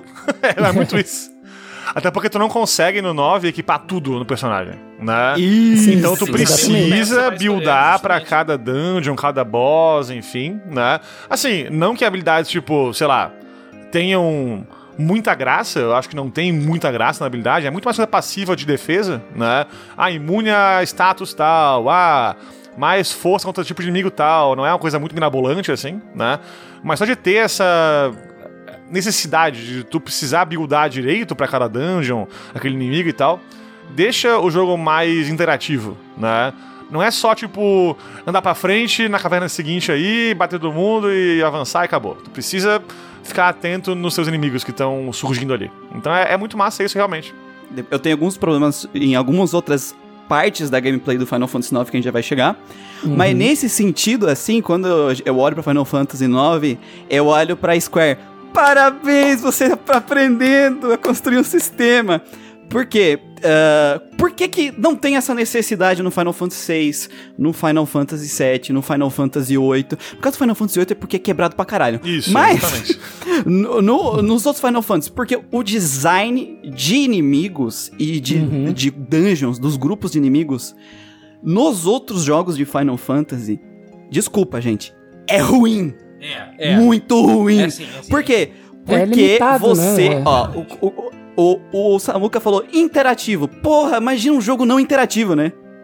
Tá ligado, mano? É, a, a questão de um game design de, de, de combate é você fazer o jogador utilizar as mecânicas do jogo para vencer, você vencer os desafios que o jogo te apresenta. Essa mecânica aqui do Final Fantasy, é, eu acho que ela ainda tem muito ah, pra onde ainda poderia melhorar nesse sentido da customização, mas ela é muito melhor pra mim da aplicação dela do que no Final Fantasy VII, porque no Final Fantasy VII tu consegue vencer o jogo inteiro muito fácil com matéria mais básica da loja. Sim, sim, exatamente. Porque os inimigos são patéticos. Aqui, é, o interessante, olha só, você tem equipamentos, putz, você tem escolha, jogador. Você usar um equipamento, você não aprender uma skill é perigoso. Só que se você usar um equipamento pra aprender a skill, teu personagem tá mais fraco. Tu tem que avaliar isso. Outra coisa, tu pode é, equipar ah, skills pra não tomar poison, não tomar petrify, sim, mas tu vai perder coisas com isso. A, a dificuldade do Final Fantasy IX é por isso, por você ter que entender como funciona e eu ter que usar, ela acaba até sendo um pouquinho mais alta que o dos outros, mas não chega a ser nada assim que, nossa, Darkest Dungeon do RPG por turno de Final Fantasy, sabe? É que ele pede mais do jogador. Essa, essa é a parada. É, então, assim, é o primeiro jogo dos Final Fantasy dos antigos que eu joguei que, porra, eu estou tendo que interagir com o sistema pra conseguir criar estratégias. Cara, esse é o ponto que eu acho que mostra que o jogo é bom, cara. Tu, tu vai num boss, perde, dá load e não só vai de novo. Tu para e pensa, peraí, peraí, calma. Onde eu errei? É isso, é. Eu posso ficar melhor aqui no quê? Na habilidade que eu tô equipado, no, no equipamento que eu tô usando, na espada diferente aqui, enfim. Eu lembro do, do Yakuza Like a Dragon, que eu joguei há pouco tempo aí. Eu acho, eu acho um jogo bem legal, acho um jogo bem, bem da hora e tal, beleza, ok, né? Tem um boss específico no jogo. Quem jogou aí sabe, é uma dupla de filho da puta o boss. Não vou falar quem que é porque é spoiler, mas são dois filhos da puta lá. Porque, tipo, assim, é uma parede de dificuldade gigante no jogo, enorme ali. E por mais que eu tentasse mudar a minha build e tal, nada funcionava. Eu tive que bater cabeça e ir de novo e de novo até conseguir vencer meio que na marra e meio que na sorte, saca? Porque o jogo, ele, apesar de ter lá, enfim, os jobs e tal, ele não tem é, um design de luta naquele, naquele ponto ali específico legal que te incentiva a isso. O FF9 não, cara, é pelo contrário. Tu vai num boss, tu perde, tu volta diferente. Tu consegue, claro, se tu pensar um pouco, né? Se tu só tá jogando que nem um animal, tu vai de novo e perde de novo, né? Tudo bem. Mas se tu parar e pensar, peraí, esse boss aqui ele pode me dar quais danos ruins? Ele usa qual tipo de ataque? Eu posso usar minha de que forma? Aí tu vai de novo com uma melhor estratégia e tu ganha. Isso que é da hora, isso que é o símbolo de um RPG bem feito no combate pra mim, pelo menos.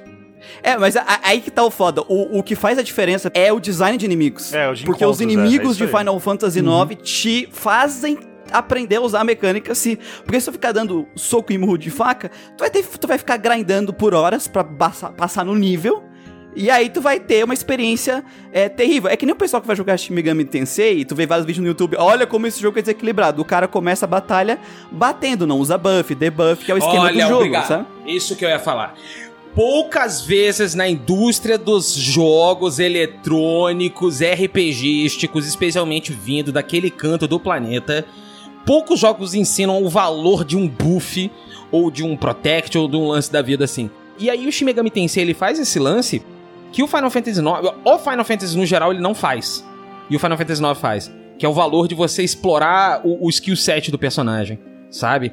E eu, como o cara que gosta de fazer build bizarra, eu fico muito feliz que o Final Fantasy IX me dá essa possibilidade. Diferente de, é, é, sei lá, botar 4x ataque no protagonista com o maior ataque possível, foda-se. Que é basicamente isso, Final Fantasy VII, ou Junction com Ultima no, no- na minha espada e, e ganhar, sacou?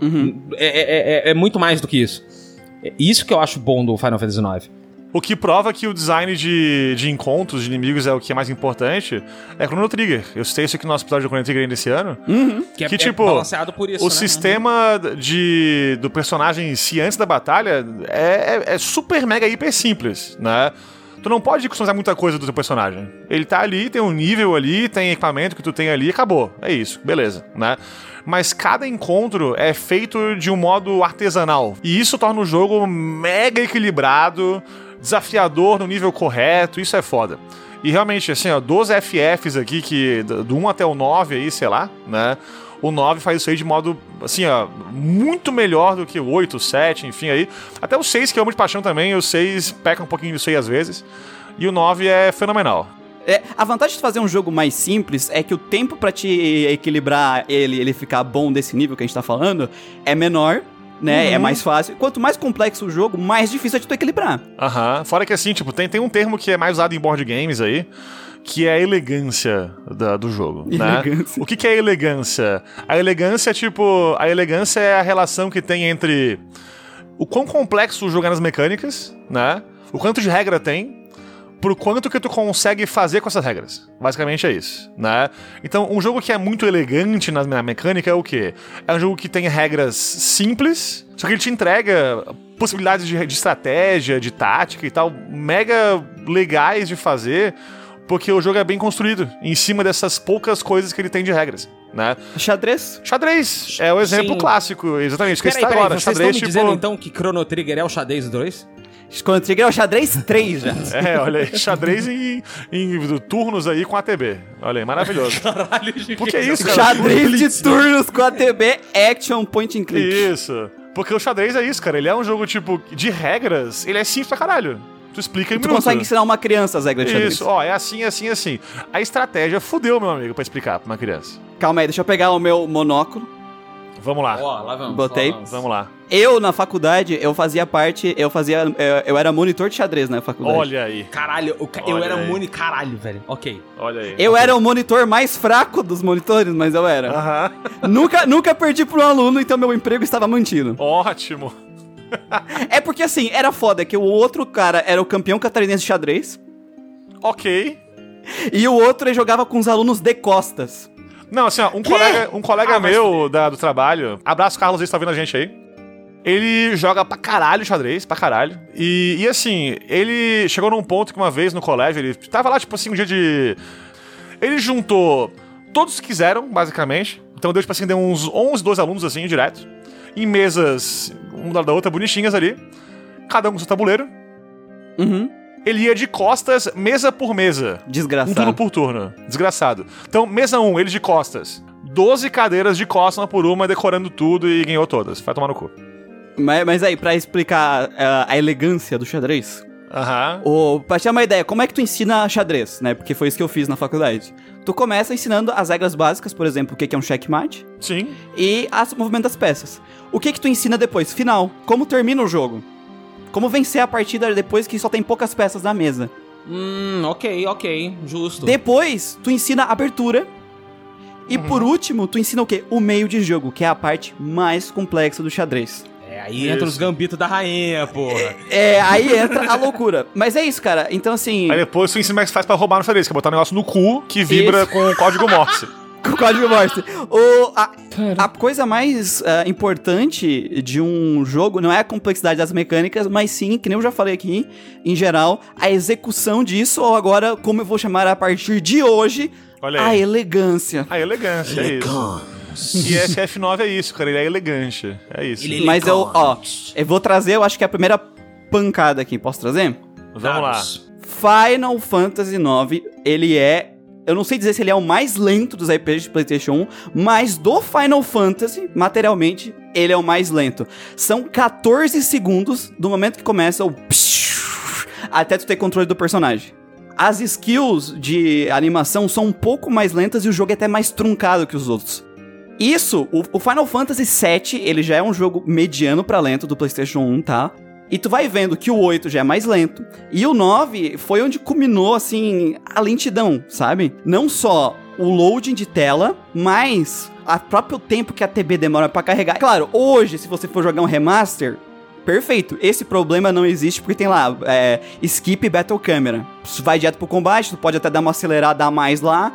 Mas pra época é muito importante a gente entender isso, que como a gente já falou, é, o Final Fantasy no ocidente, ele não é, é... O RPG no ocidente, ele não era um jogo uh, mainstream. Final Fantasy era mainstream. E até hoje, as pessoas batem jogo de turno ser lento. Um dos motivos é esses jogos da Square. Uhum, Porque foi o que as pessoas tiveram. Então, assim, Final Fantasy IX, ele é lento. Ele não tem justificativa pra ser lento, porque a gente tem um jogo de Play 1 que é o Chrono Cross. Ele tem um dos sistemas de combate mais rápidos e dinâmicos do PlayStation 1 e continua sendo bonito. Então, Thank you! É isso!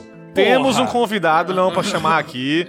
Chupa marote. A gente bota Muriel e Marotes num cercadinho. Dois homens entram, um homem sai. Acabou. o homem sai. Então, assim, cara, é muito dinâmico. Ele os- é rápido. As skills do, do Chrono Cross são bonitas quando tu usa as magias. Então, assim, é um problema de Final Fantasy IX muito, muito triste. Que ele foi gradualmente. Esse, esse problema foi gradualmente aumentando no 7, 8 e o 9, tipo, chegou no limite. Mas que não dá pra dizer, ah, não, isso é coisa da época. É um problema de design que eu acho que a equipe não tava vendo que era um problema. Porque tem vários jogos do PlayStation 1 que eles são de turnos, são rápidos, são dinâmicos, e um exemplo é o próprio Chrono Cross da própria Square, né? Então, assim, hoje, é que eu falei, jogue a versão, a novas versões, que aí tu vai conseguir tirar isso. Sim, sim, sim. Mas eh, se tu for jogar o original, é dolorido, cara, assim, de, de lento. É, que bom que atualmente acabou isso aí. Então, É, ouvinte é, aí que não jogou até de repente esse foi aí, um problema corrigido. ou quer rejogar, novas. enfim, é. Mas, mas aí tem um segundo problema que é muito interessante ver no ponto perspectivo da história de Final Fantasy, que tu consegue ver isso do 7, porque as pessoas falam muito ah, da linearidade do Final Fantasy X e do 13, o que é real, tem uma puta linearidade lá na- nas dungeons, não vou fazer juízo desses jogos ainda, porque não é uma review deles. Mas se tu analisar a história, a- as dungeons de Final Fantasy do 7 até o 10, tu vai ver que essa linearidade é crescente. É. Por quê? Porque o jogo tem tanto ceninha que vai ocupar tanto espaço que vai diminuindo as dungeons. Vai sobrando pouco espaço pras dungeons. Pelo menos essa é a minha teoria que eu acho que é a mais provável, tá? Porque os próprios mapas vão ficando mais detalhados. Quanto ser, mais pode detalhado, mais pesado. Eu penso a mesma coisa. E então, as, e- a- por mais que as dungeons do 9 tenham gimmicks interessantes, elas são muito mais lineares quando tu compara, por exemplo, com Final Fantasy VI. O próprio Final Fantasy VII é um pouco mais linear, as dungeons.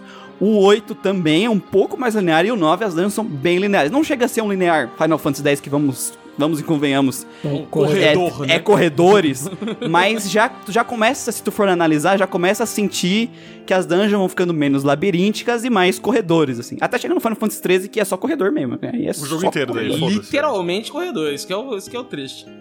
Mas como a, a do 9 tem gimmick, tem o lance de tipo assim, ah, você tá na dungeon e você tem que pegar o metrô de inseto lá. Ou você tem que é, usar o fogo do Vivi pra queimar o gelo. Você não sente tanto isso porque você tá interagindo, sabe? Tá, tá interagindo mais, sim. Você tá fazendo coisas na dungeon, sabe? Você tá entendo que cada dungeon, inclusive, ela vai marcar você por causa dessas mecânicas dela, sabe? Então, eu acho isso legal porque ela tem uma mecânica tipo de gameplay de exploração, linka junto com o visual que a gente tava falando já anterior, que desse mundo, né, que ele deixa cada lugar bem distinto no visual, acrescenta isso junto junto com a mecânica e com o lore, sabe? Então, nesse ponto assim, elas são mais lineares, mas não me incomoda muito não. Uhum. É, eu, eu, eu particularmente, o meu problema com, com as dungeons do Final Fantasy IX eram, eram mais com a batalha em si, né? Porque tem uma coisa que eu não gosto da batalha, é, é justamente o fato de que às vezes eu dou o comando pro personagem ir, e quando o personagem faz, eu falei, caralho, você não tinha feito isso ainda? É isso. Uhum.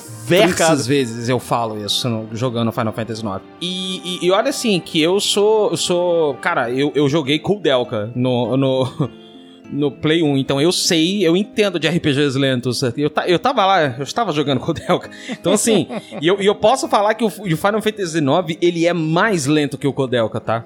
Com, Uhum. com, com folga. Falou com Não, folga. e a, e a taxa de random encounter do Kodelka é, é baixíssima. É, é, ela não é, ela não é, às vezes, abusiva, dependendo da dungeon, igual é no Final Fantasy IX. Tem umas dungeons no Final Fantasy IX que eu saio da batalha da três passos. Não, Sim. de novo.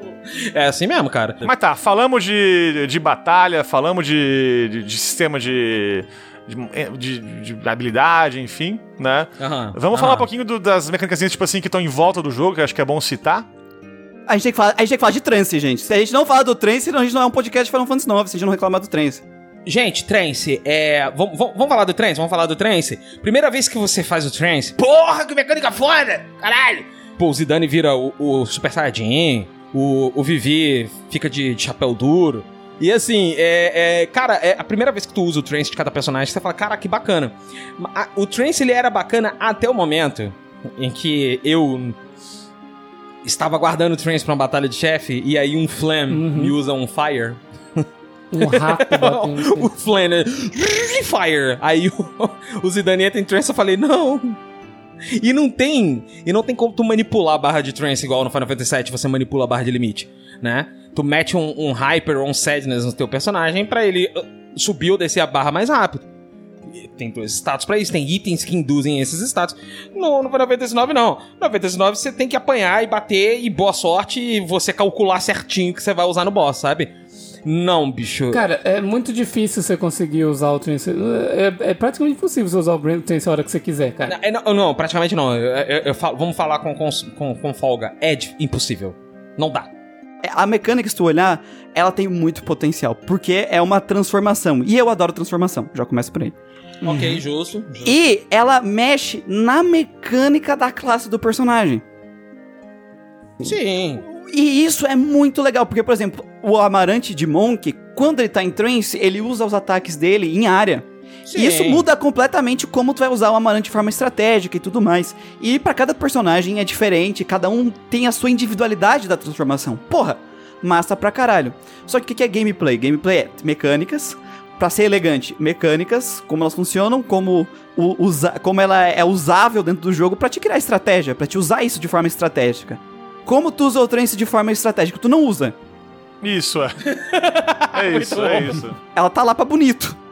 Sim, ela tá lá pra você mostrar na hora pra pessoa que nunca jogou. Olha que foda que tem no jogo. Esse caralho é muito foda mesmo. Pronto, Mas em termos, o que que a, a trance agrega para a gameplay do jogo? Não agrega. Porra nenhuma. Porra nenhuma, é isso. Acho que o ponto mais importante do trance, inclusive, é que o Zidane, ele fica nu e peludo na hora do trance. Sim. Ai, que É delícia. isso, é isso. Então. Leon confirmado no FF9. Filho da puta. Aliás, um rabão o Zidane, hein? Que rabão, achei que Olha era o meu, aí. desculpa. Melhor que o Zidane só com já. Ah, Mas, cara, uma coisa que poderia ter melhorado muito o trance é que, assim, por exemplo, você tá lá, tipo, jogando, aí vem um rato, bate em você, você entra em trance, e você vai dar um ataque nele e ele morre. O trance é um bagulho assim, você, você entra em trance, você gasta um turno e ele consome um tanto da barra, certo? certo.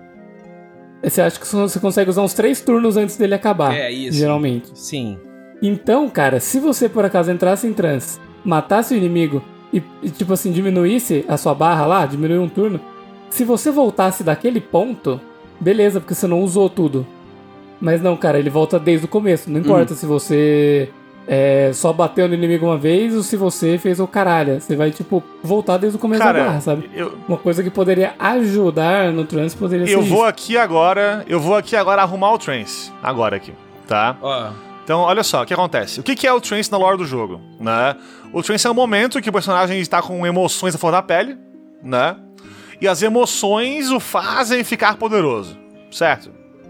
Ou seja, nem faz sentido o cara no combate com um ratinho usar trance, né? Porque ele vê o ratinho, o ratinho pica o dedo dele e fala assim, ó, filho da puta do ratinho, e vira o Super Saiyajin e mata o ratinho com o Kamehameha. Não tem por que fazer isso, né? Qual É o que é a professor Gilmar, porra. então, ao mesmo tempo, se, se o trance é uma resposta emocional àquele combate, bastava rebalancear a porra do trance pra começar em qualquer combate de zerado sempre, e daí aumentar durante o combate com uma taxa ali mais correta, enfim, tudo isso aí. Isso ia fazer o trance ser usado só em batalhas mais importantes, mais longas Duradouras. né? duradouras, isso. E Sim. ia ter uma ligação com a lore, porque tu tá no combate mais tempo, tu tá com a emoção mais já acumulada, e aí vem o trance. Arrumei o sistema, obrigado, de nada. É, uma das, das coisas que eu escuto muito a pessoa falar, ah, mas não dava pra ser usando a hora que tu quiser porque é muito forte. Bullshit, sabe por quê, gente? Vou explicar uma coisa. A gente pode levantar mil formas de melhorar o trance, só que no final é assim, o desenvolvedor, o dever dele é equilibrar o jogo. Então dizer que ele não poderia deixar o trance como uma coisa que tu escolhesse é bullshit, porque nesse momento ele sabe que você tem a escolha e ele simplesmente tem que equilibrar o boss sabendo disso. Isso. É, cara, esse discurso é, é igual aqueles filhos da puta que defende o Ubisoft.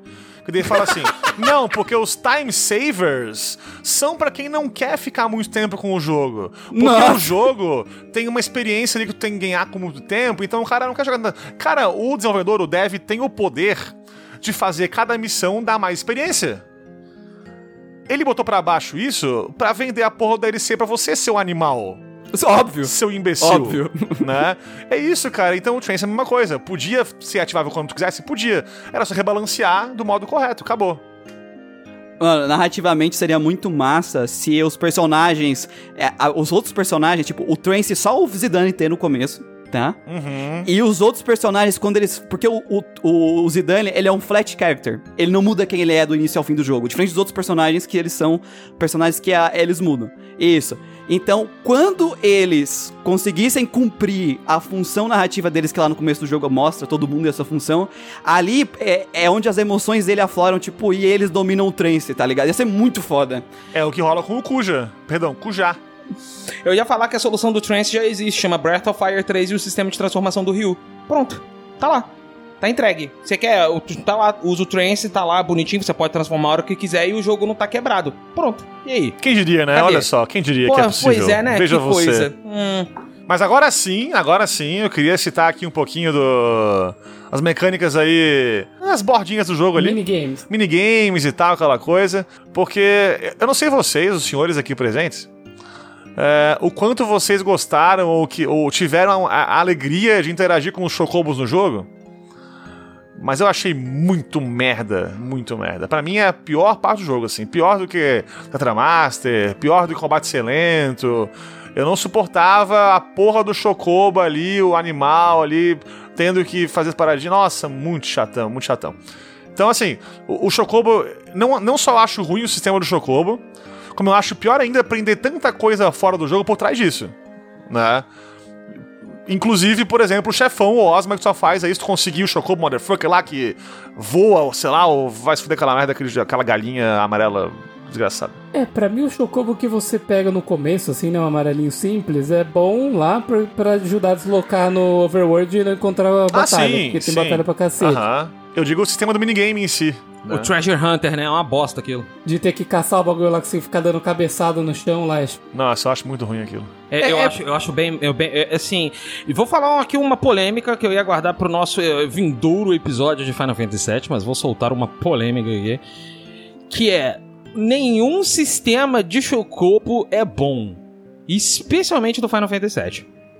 Tá? Mas e o Chocobo Racing? O que, que é? Choco... Ah, que... Chocobo é bom pra caralho o primeiro. Esse, esse, esse novo descendo é uma merda. Sabe qual é o único sistema de Chocobo que é bom? O do jogo que você é dono de um estábulo de Chocobo pra, que põe o Chocobo pra correr, que é o Chocobo Stallion. Que o jogo é isso, sabe? Ah, como o minigame funciona? Nem como o minigame que o Legend of Mana tem. Um minigame de criação de monstros que é muito bom, cara. Sabe? Tá ali, ó, tá entregue, bonitinho, tá ali pra você. Podia ter feito algo parecido, mas não, não. Eu não vou. Eu, eu- Bom, a minha opinião sobre Chocobos é: como montaria, segue bom, como minigame é uma merda. Próximo. E eu gostei de aproveitar que você trouxe minigame aqui. Opa, vamos. Tem gente que reclama, tem gente que reclama, tipo, ah, pular corda. Ah, é. caçar sapo. Ah, não sei o que, mano. Isso aí é de boa pra mim. O que é ruim, o que eu acho zoado, o que eu acho uma merda de verdade, mais do que qualquer outra coisa do Chocobo, é minigame de Cid tendo que pegar a chave com, com um cachorro na jaula vigiando. Cara, Dos mesmos criadores de Tifa está presa, vem aí.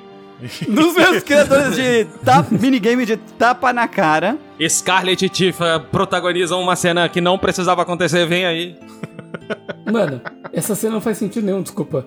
Porque a Scarlet dá um tapa na cara dela, beleza. Agora, a Tifa não dá um suplex. Isso, é um chute na boca. Amigo, não precisava Mano, dar o é uma- Dolphin Blow, não. Era um Rush Beat ali. Tá, tá, tá, tá, acabou, Scarlet, você entendeu? Caralho, cara. Mas então, esse, esse minigame é uma merda porque, primeiro, ele é chato.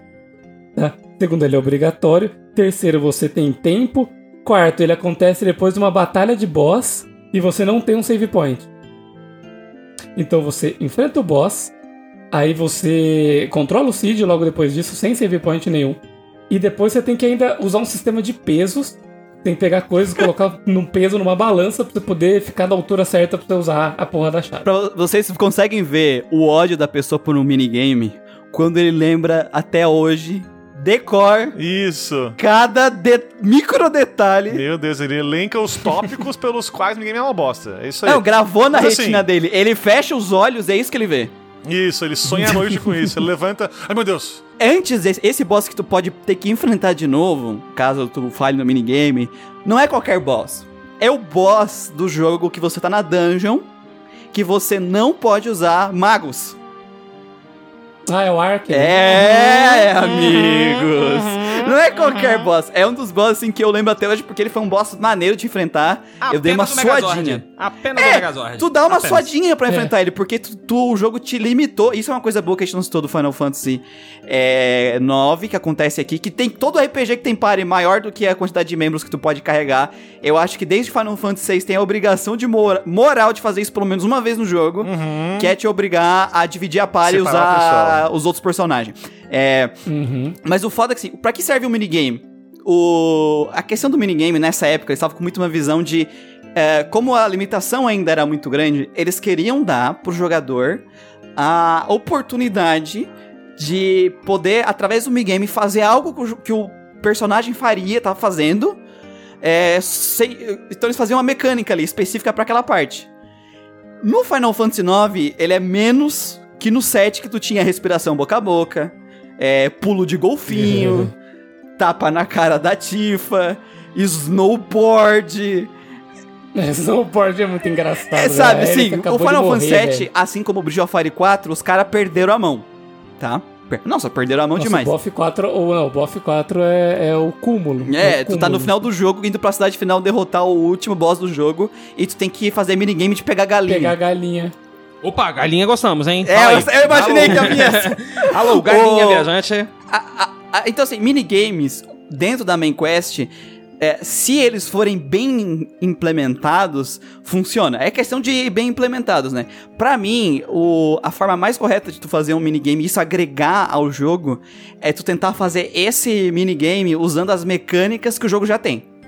Certo. Por exemplo, minigame de Tower Defense do Final Fantasy VI. Sim. Puta que pariu, que fenomenal esse, essa paradinha. Sim, diferente de um certo Forte Condor no Final Fantasy VII, concordo. Exatamente! Eu, eu- eu adoro vocês. É.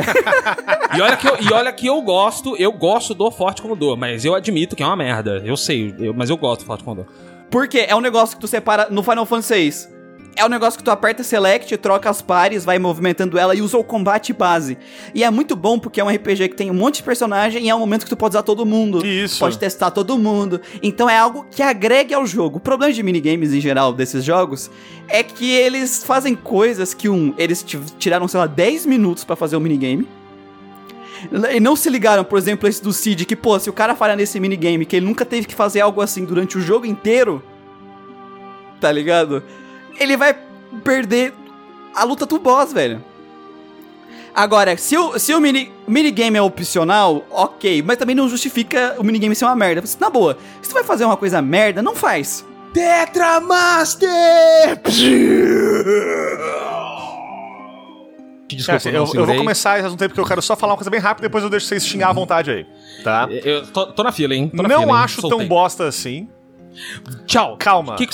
Tira, tira não essa- acho tão tira- bosta assim. Tira esse cara daqui. É Tira esse bem moleque pior do que o Triple Triad. Isso é óbvio que é bem pior, né? Não acho tão bosta assim. É, eu acho a do, a do, a, a do Cid pior. O do Cid é muito pior. Eu acho bem pior, eu acho bem pior. Então eu que curtia, assim, que eu falei, não é tão bom quanto o Triple Triad, né? Mas eu não achava tão ruim assim, eu ficava de boa até, não acho tão, tão merda não. Mas ser obrigatório no jogo é, é o que caga tudo, né? Mas, vai lá, pode xingar aí porque eu sei que vocês odeiam essa merda Então, aí, beleza. Eu, assim, eu tô com o meu monóculo do xadrista, agora eu vou pegar o meu outro monóculo e estaria usando dual monóculo. Vulgo óculos, Óculos, né? Eu chamando de óculos. isso. Só que é dois Os monóculos em que cada eles sejam lado. de graus diferentes. Que eu entendo bastante TCG, inclusive eu já tive uma loja de TCG. E Ok. agora, aí, ó, olha, ai, ai, ai, ai, vamos, Ok. vamos. E aí, assim, tem um, um documentário ah, de game design de TCG feito pelo criador do Magic. Muito bom. Magic não é meu card game favorito, mas o cara mandou muito bem. O seu Que card aí game é o- favorito é Imagination. Fala pra mim, fala pra mim que a gente casa hoje. Imaginei isso não, velho. Nem sei, não sei, eu não lembro agora. É. Qual é o, a questão? Um jogo. ah, pra ser recompensador, um jogo de card game, porque card game é um subgênero de jogo de estratégia, tá, gente? Sim. Então, a estratégia tem que ser. O jogador ele tem que ah, ser agraciado por vencer, por ter feito a melhor estratégia. E o elemento sorte tem que estar ali junto pra que há um equilíbrio no jogo. Sim. É, e um, e- um elemento caótico do qual o jogo ah, acaba hum, não ficando repetitivo e monótono. O, o que, que é o problema do Teta Master, então? A sorte está acima da estratégia. Sim, sim. uhum. Mecanicamente, a sorte pode foder toda a tua estratégia. Literalmente, o cara bota uma carta, rola 3,20 e vence o jogo. E tu perde todas as tuas cartas. Sim. Concordo. Porém, se fosse um jogo sobre esse card game apenas, né? Ok, seria, Seria- seria horrível. Seria uma bosta, realmente. Mas como minigame rápido, com partidas tipo, tipo, alguns segundos ali só no máximo, tô de boa. Perdi com por azar uma partida, jogo outra. Caguei. Entendeu? Tudo que eu tenho pra falar é. Tinha um Triple Triad ali. Pra que dificultar, gente? Olha Não, aí, e eles Fantasy- foram soberbos. Agora é Tetra, que é maior que Triple. E Mestre ainda por cima. Pô, né? sabe, tava ali. Tanto, olha, o Triple Triad ele é tão bom que o melhor Final Fantasy de todos, também conhecido como 14, usa ele. Acabou.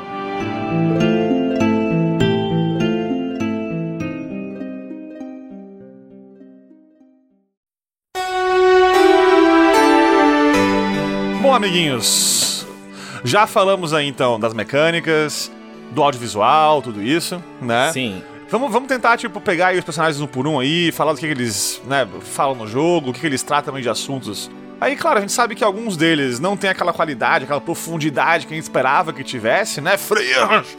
Ah, Ai, ai. Eita, opa. Ai, olha. ai, esse Samuca. Tô aqui com um paninho de chão aqui, ó. Mas Ai, vamos, ai, tipo, vamos avisar o Eu que, o que tem, aqui de casa. né? É, não, eu tô aqui com com uma toalha de banho minha aqui, Com então, bem tô com grande. esfregão aqui. né? Mas vamos tipo, tentar pegar o que o jogo tem e não ficar muito preso no que o jogo não tem. Pode ser? Tá. Essa aqui que é, que é a Peraí, ideia. peraí, mas assim, né? é engraçado, porque você fala assim, vamos aprender que o jogo tem. O jogo tem Amarante, mas Amarante é assim, ó. Eu vou, eu vou, eu vou fazer um resumo do Amarante pra vocês. E aí, gente, eu sou Amarante, olha o meu cabelo. Esse é Amarante, Calma. tá? Se É liga, no isso. so... Se liga no socão do pai. Por que, que o teu Amarante teve voz do Lula, ô Leão? Me explica. Como assim? Companheiros, aqui é aqui é o Amarante. Não, não é o companheiro Esse é o Amarante. Esse é o Amaram PT. Não, não é esse, não. Nossa, pé- péssimo, desculpa. Cabelo perdão. vermelho do PT. Não, é sério, mas é que o, o- o problema do Amarante é uma coisa que a gente sempre vê em vídeos de review, né? De, ou vídeos, enfim. ah, ah, reviews escritos do Final Fantasy IX é que é, tentam trazer vários personagens pra justificar coisas, hum, tanto na lore quanto, quanto no plot. E aí chega um momento em que o jogo, obviamente, tá focando em quatro personagens, e aí entrega um personagem que é muito fraco, infelizmente, né? Que é o Amarante, porque ele tem um potencial ali, mas um potencial que não, não, não entrega, né? Porque tirando o Amarante, É. todo mundo é bom, velho. É sério, todos os personagens são bons, tirando o Amarante. Ah, o cara passando pano na paquina, velho. Tipo, o, o Amarante, ele, ele tem um conceito da hora, até, né? Assim, ele tá ali pra ser o, o, o badass do jogo. A real é essa. A função dele no jogo é tipo, vou ser o badass. Porque tem que ter um badass no jogo, pra que os adolescentes ali, né?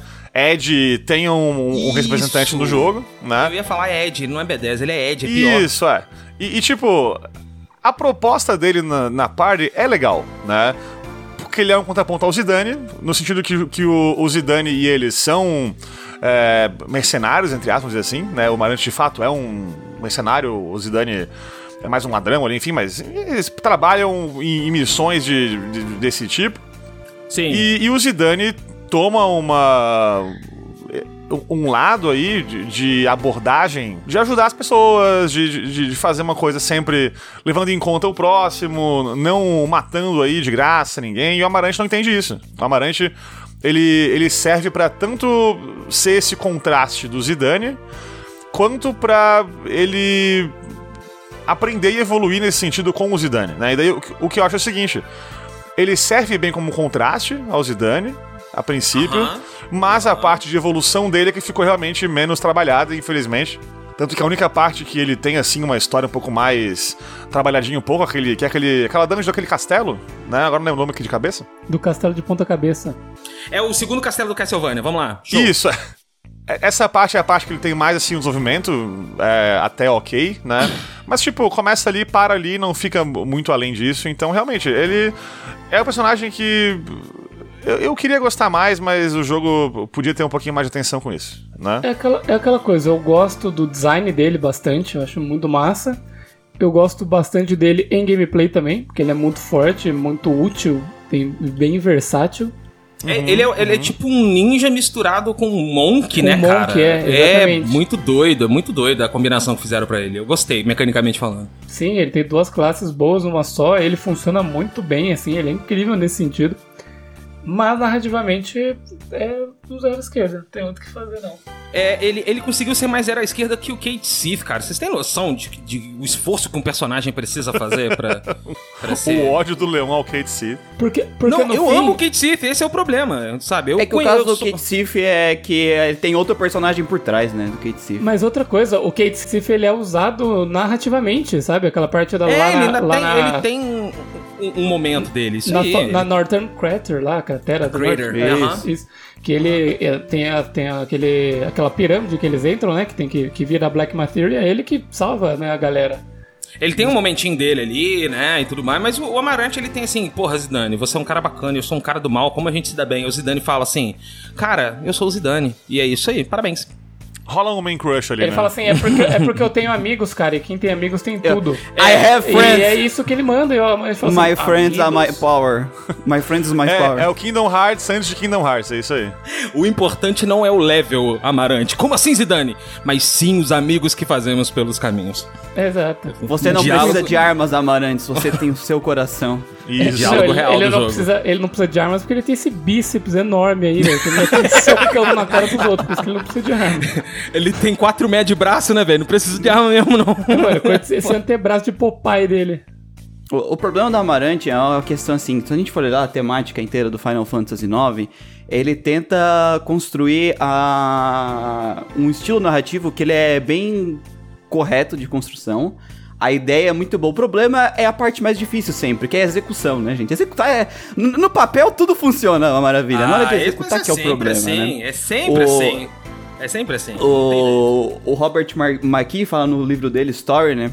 É, qual é o problema, assim? De caracterização, os personagens de Final Fantasy IX, inclusive ele, tá muito bom, sabe, o Amarante? Caracterização, a aparência, a personalidade, objetivos. Personalidade na hora- expressa na, na- no visual. o né? problema tá no que a gente chama de true character, né? Quando o personagem vai ser alguém de verdade, né? Que é através de conflitos que é construído isso, né? E simplesmente ele não age, né? Ele e eu, depois a gente pode falar dos outros. Mas o legal do Final Fantasy IX é que a ideia é o seguinte: o Final Fantasy IX tem uma linha de valor principal que é vida, né? Isso, isso aí, isso aí. vida e o contraponto que é a morte. E a ideia deles era. Normalmente uma história que ela tem um, um, um, uma- um valor muito amplo. Se tu ficar só naquilo, fica chato. Então, normalmente o, o, o roteirista ele coloca outros personagens e esses outros personagens têm subplots e subvalores do valor principal, que no caso é a vida.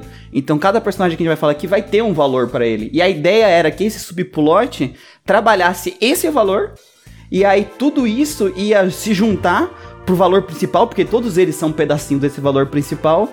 E no final, todos eles iam passar por esse desenvolvimento e eles iam ser o contrário do Cuja, porque todos os sentimentos, no caso do, do Amarante ali, é arrogância, né? o, Isso, o vou até tema. citar aqui que tu, tu falou aí, né? Tipo, eu tenho aqui a listinha aqui de valores com a frase de efeito deles, né? Aí tá aqui, arrogância, arrogância. A única coisa que sabemos do futuro é que ele é incerto.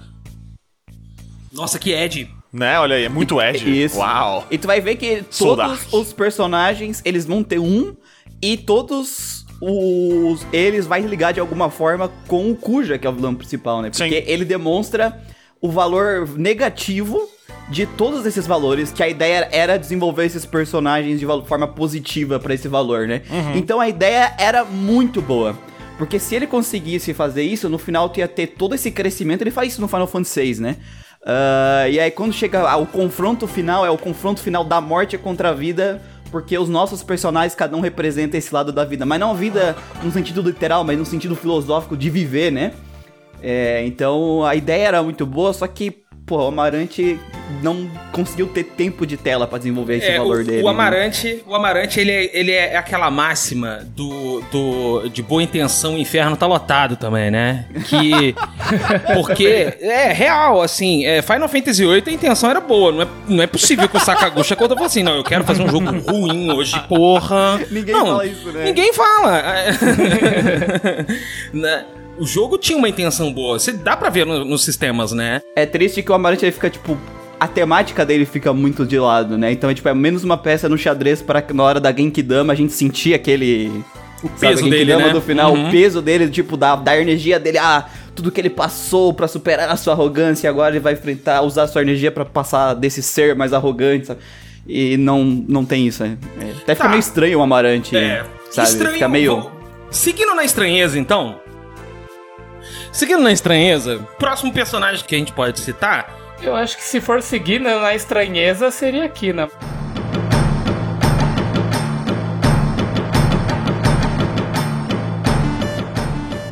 Parênteses então da Kina aqui, que é o seguinte, a, a frase de efeito aí, barra, né, valor dela aí. Opa, né? sim, por favor. Indulgência. E daí fala o seguinte, eu faço o que eu quero. Tem problema? Tem, aí, pô, Tipo, sensacional. You have problem? Tá bem You assim. have problem, é. É muito bom. Tá de brinquedo é muito with Eu bom. vou comer cara. essa pessoa. Você tem algum Isso. problema com isso? E, e parênteses que, que, tipo, o Kina é o primeiro personagem não binário do Final Fantasy. Sim, você não Né? tá Acredito ganhado, que é. sim. O Sim, jogo, é. ele, ele usa S barra HE, tipo X barra RI praticamente. É porque no tempo ainda não, não, não se usava o they pra indicar gênero neutro. né? Isso. é uma parada moderna. E daí, como, como o jogo usa às vezes RIS em relação a ele, eu vou falar aqui Okina, que o jogo usa RIS, usa dele, Uhum. mas realmente é um personagem que. É uma frase meio bosta essa, mas à frente do seu tempo, olha que frase merda, né? Mas é verdade. Porque É. hoje em dia tem muito isso de, de- de- gente ver mais isso em jogos, né? Sim, o que é sim. muito bom e mega positivo, e na época já tinha isso no, no Kina, né? Pena que era um personagem meio cagado. É, Infelizmente. o foda é que assim, uma coisa que eu vejo é que, como na época não tinha tanta discussão sobre, eu acho que passou batido, né? Hoje em Sim. dia eu vejo que como eles estão trazendo bem mais isso pro jogo, tá tendo pra jogos no geral, né? Tá tendo muito, eu vejo mais hoje em dia uma onda bem maior de hate em cima ou de gente apoiando, sabe? Tá tendo essa discussão. Tem gente que faz review bomb em jogo porque ai, tá trazendo esse- essas ideologias, entre aspas, entre O muitas Samuca me aspas, falou né? hoje do negócio do Vampire Survivors, cara. É, acho que é a personagem. É a Punhala. É a Punhala, um personagem lá que é o histórico é, é, da personagem, né? Que é um personagem trans. E aí o maluco meteu um, um mod pra tirar isso da história, não foi isso, Samuca? Tem que ser um Caralho. nível acima de arrombado pra fazer isso, né, cara? Sério, não tem o que fazer, Que velho. filho da puta, né? Com certeza, cara. E tipo assim, eu vejo gente fazendo review bomb em jogo que, tipo assim, os caras, ao invés de colocar masculino e feminino, colocou corpo tipo A, corpo tipo B, sabe? Nossa. Tipo, Aham. que nem o Elden Ring faz. O Elden Ring Sim. é assim, você escolhe corpo A e corpo B. Gente já dando zero, fazendo review bomb e falando, ah, eles se dobraram a ideologia. E, tipo, pô, vai se foder, né? Tanto que é- é uma coisa que eu espero muito do remake do 9, que talvez vai rolar, né? Porque ele, aquele leak do NVIDIA, que tá, tá dando tudo certo, tinha lá, FF9 Remake. Sim. Né? Então, se rolar, eu quero muito ver qual vai ser a abordagem com, com o Kina nesse sentido, porque eles vão com certeza, né? Espero eu, se é um remake, expandir a história do Amarante, né? Todo mundo aí que ficou uma história um pouquinho menos trabalhada, e o Kina é um deles. E, e, pô, eles podiam muito pegar essa parte aí que é mega importante hoje em dia, é uma discussão que tem que ser feita hoje em dia, num jogo super high profile como esse, e, e expandir um pouco. Porque realmente, como a gente citou aí, né? Tipo, no jogo original, no FF9 mesmo de Play 1, isso não é levado em conta em nenhum ponto da história que eu não me lembro, pelo menos aqui. É porque, assim, tem, tem uma questão temporal também que tem que ser levada em conta, né? É que a visibilidade pra esse tipo de coisa era era nichada, porque a gente Sim. tava começo de rede social, começo de internet, né? E aí não tinha tanta essa parada. Hoje, hoje entende-se que, que é importante que essas pessoas sejam é, pessoas trans, no caso, ou não binárias, né? E as não binárias também, elas têm que ser colocadas aí em holofote, tem que dar assim espaço para essas pessoas, porque elas não, não são representadas quase nunca. E quando são representadas, geralmente, não é desfazendo, mas olha só, por exemplo, Kina. Kina, ele é um personagem de uma raça que não é a raça humana, e aí, assim, ah, então quer dizer que todo trans é esquisito, você entendeu? É representatividade sim, nós estamos falando de um, um ser não binário, obviamente, isso já é muito pra quem não tem nada, mas ainda assim, é, é- é, é uma forma de você mostrar aquela coisa da maneira errada, sabe? Tá, ainda tem muita, muita, muita forma delicada de se colocar. Tem jogo que faz isso muito bem, por exemplo, Celeste, né? E que no final das contas é, foi, foi admitido que, que, que a Celeste é trans, né? E aí a jornada do personagem tem a ver com isso também, então é uma forma de você representar.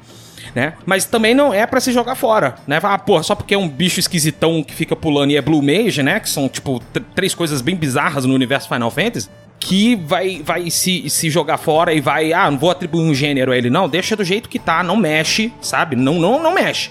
Troca o Rishi que tá botando o Riz, troca por They Them, tá ótimo. E assim, Kina não precisa de muito mais desenvolvimento, na minha opinião. Pra, eu- pra mim, o negócio do Kina é o seguinte: é o cara que faz analogia com comida com tudo. Ou seja, eu, pronto, acabou. Isso. Assim, o... sobre essa questão, assim, a gente tem que entender o contexto do japonês, né? Ah, primeiro, na época, na época, assim, provavelmente, assim, 99% de chance de eles nem terem pensado em nada, tá? Eles simplesmente têm pensado nessa raça, ah, é é homem e mulher. Cara, essa raça aí não tem, então a gente vai, vai deixar neutro. E deve ter sido algo assim, sabe? Eles nem devem ter pensado, porque até esse negócio de identidade não faz parte ah, da tema, do tema do personagem, ele simplesmente é. E ponto. Não, não faz parte da temática. É, sobre o problema do Kina, cara, Kina pra mim ele é o mesmo problema ah, do Amarante, assim, ele tem a temática dele, que é, é muito interessante em si, só que esse valor também não consegue ser trabalhado no jogo, né? E pra mim é mais uma peça do tabuleiro que acaba ficando de fora na Genkidama da paixão lá do final, assim, que poderia ser algo muito mais épico e é tipo, é uma mão a menos levantada lá no final, sabe? Pro fechamento do roteiro. Que é... da paixão foi muito bom, velho. Isso. Tomar no cu. Alguém que dá em forma de coração girando assim. Bom, Muito bonito. vamos falar um pouquinho da Icon então?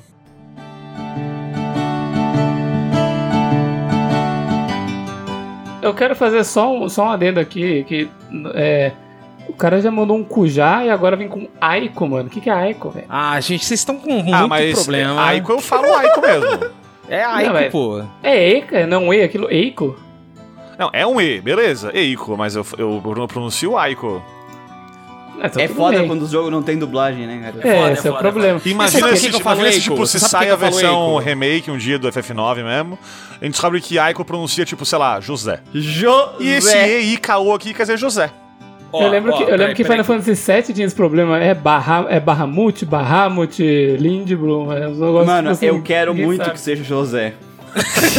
Qual que é o seu nome? Ei, ei, ei, José. Mas não, fala, fala da José aí, ô Leão, vai lá. Ó, então, é, primeiro, é, eu falo Aiko, tanto é que no Final Fantasy XVI agora vai ter os Icons, né? Então é, se escreve Aikon, que são as Summons agora no Final Fantasy XVI. é nome. é outro, outro, outro cara aí. Por isso que eu canto a história do meu gato. Ele faz me. Que?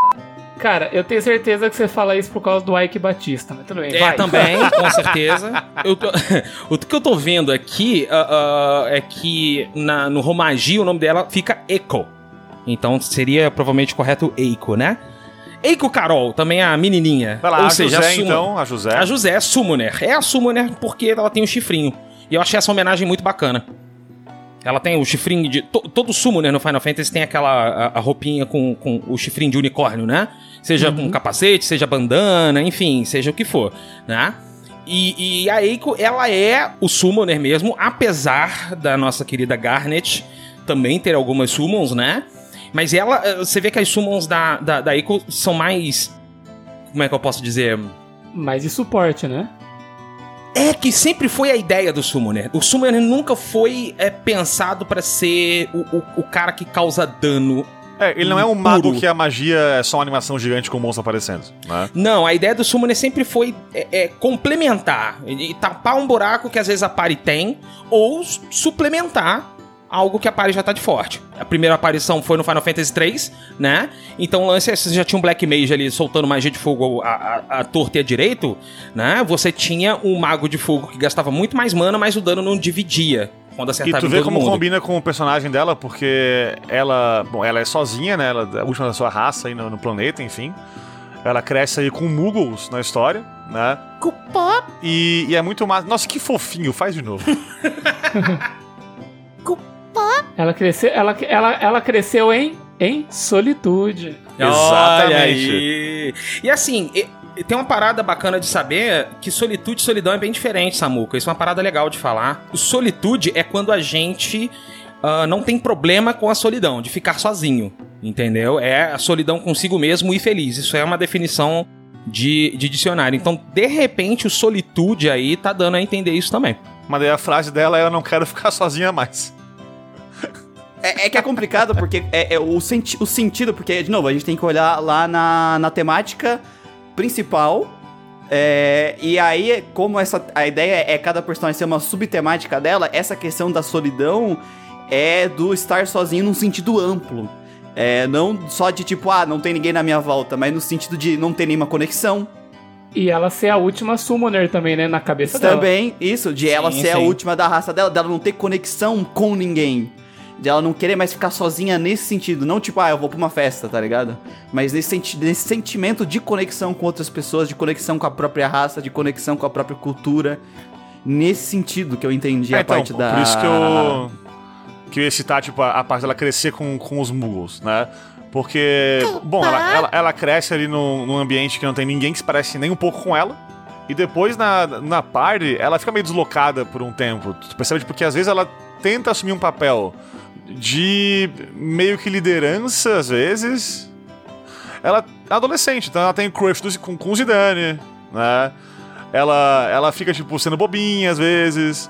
Então ela, uma criança. ela né? tem uma essa. criança, né, bicho? Isso, ela tem, tipo, essa dualidade de, pô, ela é uma criança, mas ao mesmo tempo é- ela fica pensando, cara, mas eu aprendi a vida inteira que, que não precisa uma criança normal, né? Ela não tinha, tipo, sei lá, é, um respaldo de pessoas que são que nem ela pra ensinar ela como viver ou pra cuidar dela e tal. E, e isso é muito louco. Novamente, queria que o jogo ficasse um pouco mais fundo nisso, né? Queria pra caralho. Porque é um tema que é muito massa de explorar, né? Mas assim, é- é, eu acho que a, a- José aí, ela é um personagem um pouquinho melhor do que o Amarante, do que a Kina. por- Porque ela consegue entregar um pouquinho mais esse sentimento e essa história do que os outros dois, né? É que ela participa mais da história principal, né? Sim, Por causa sim. dela ser o, o fato dela ser uma summoner. É, no, no final, assim, ela, ela participa, né? Tem até uma, uma dungeon que você controla ela. Tem Isso é é, legal. a, a cena do Alexander, né? Que, que é invocado por a Garnet mais ela juntas, né? As duas juntas. sim, sim. Que é uma cena bem foda e tal. Só que como. Top 1 CGs do PS1, essa aí. Sim. Antológico. Só que, só que ela, enquanto desenvolvimento da personagem dela, né, dessa, dessa, dessa questão dela, eh, ficou um pouco a desejar, né? Esse que é o problema. Mas ela aparece bem mais que os outros personagens. Sim. Agora, a que mais dois, né? dói no coração por não ter muita exploração aí de personagem, por não ter mais movimento, é a Freia pra mim.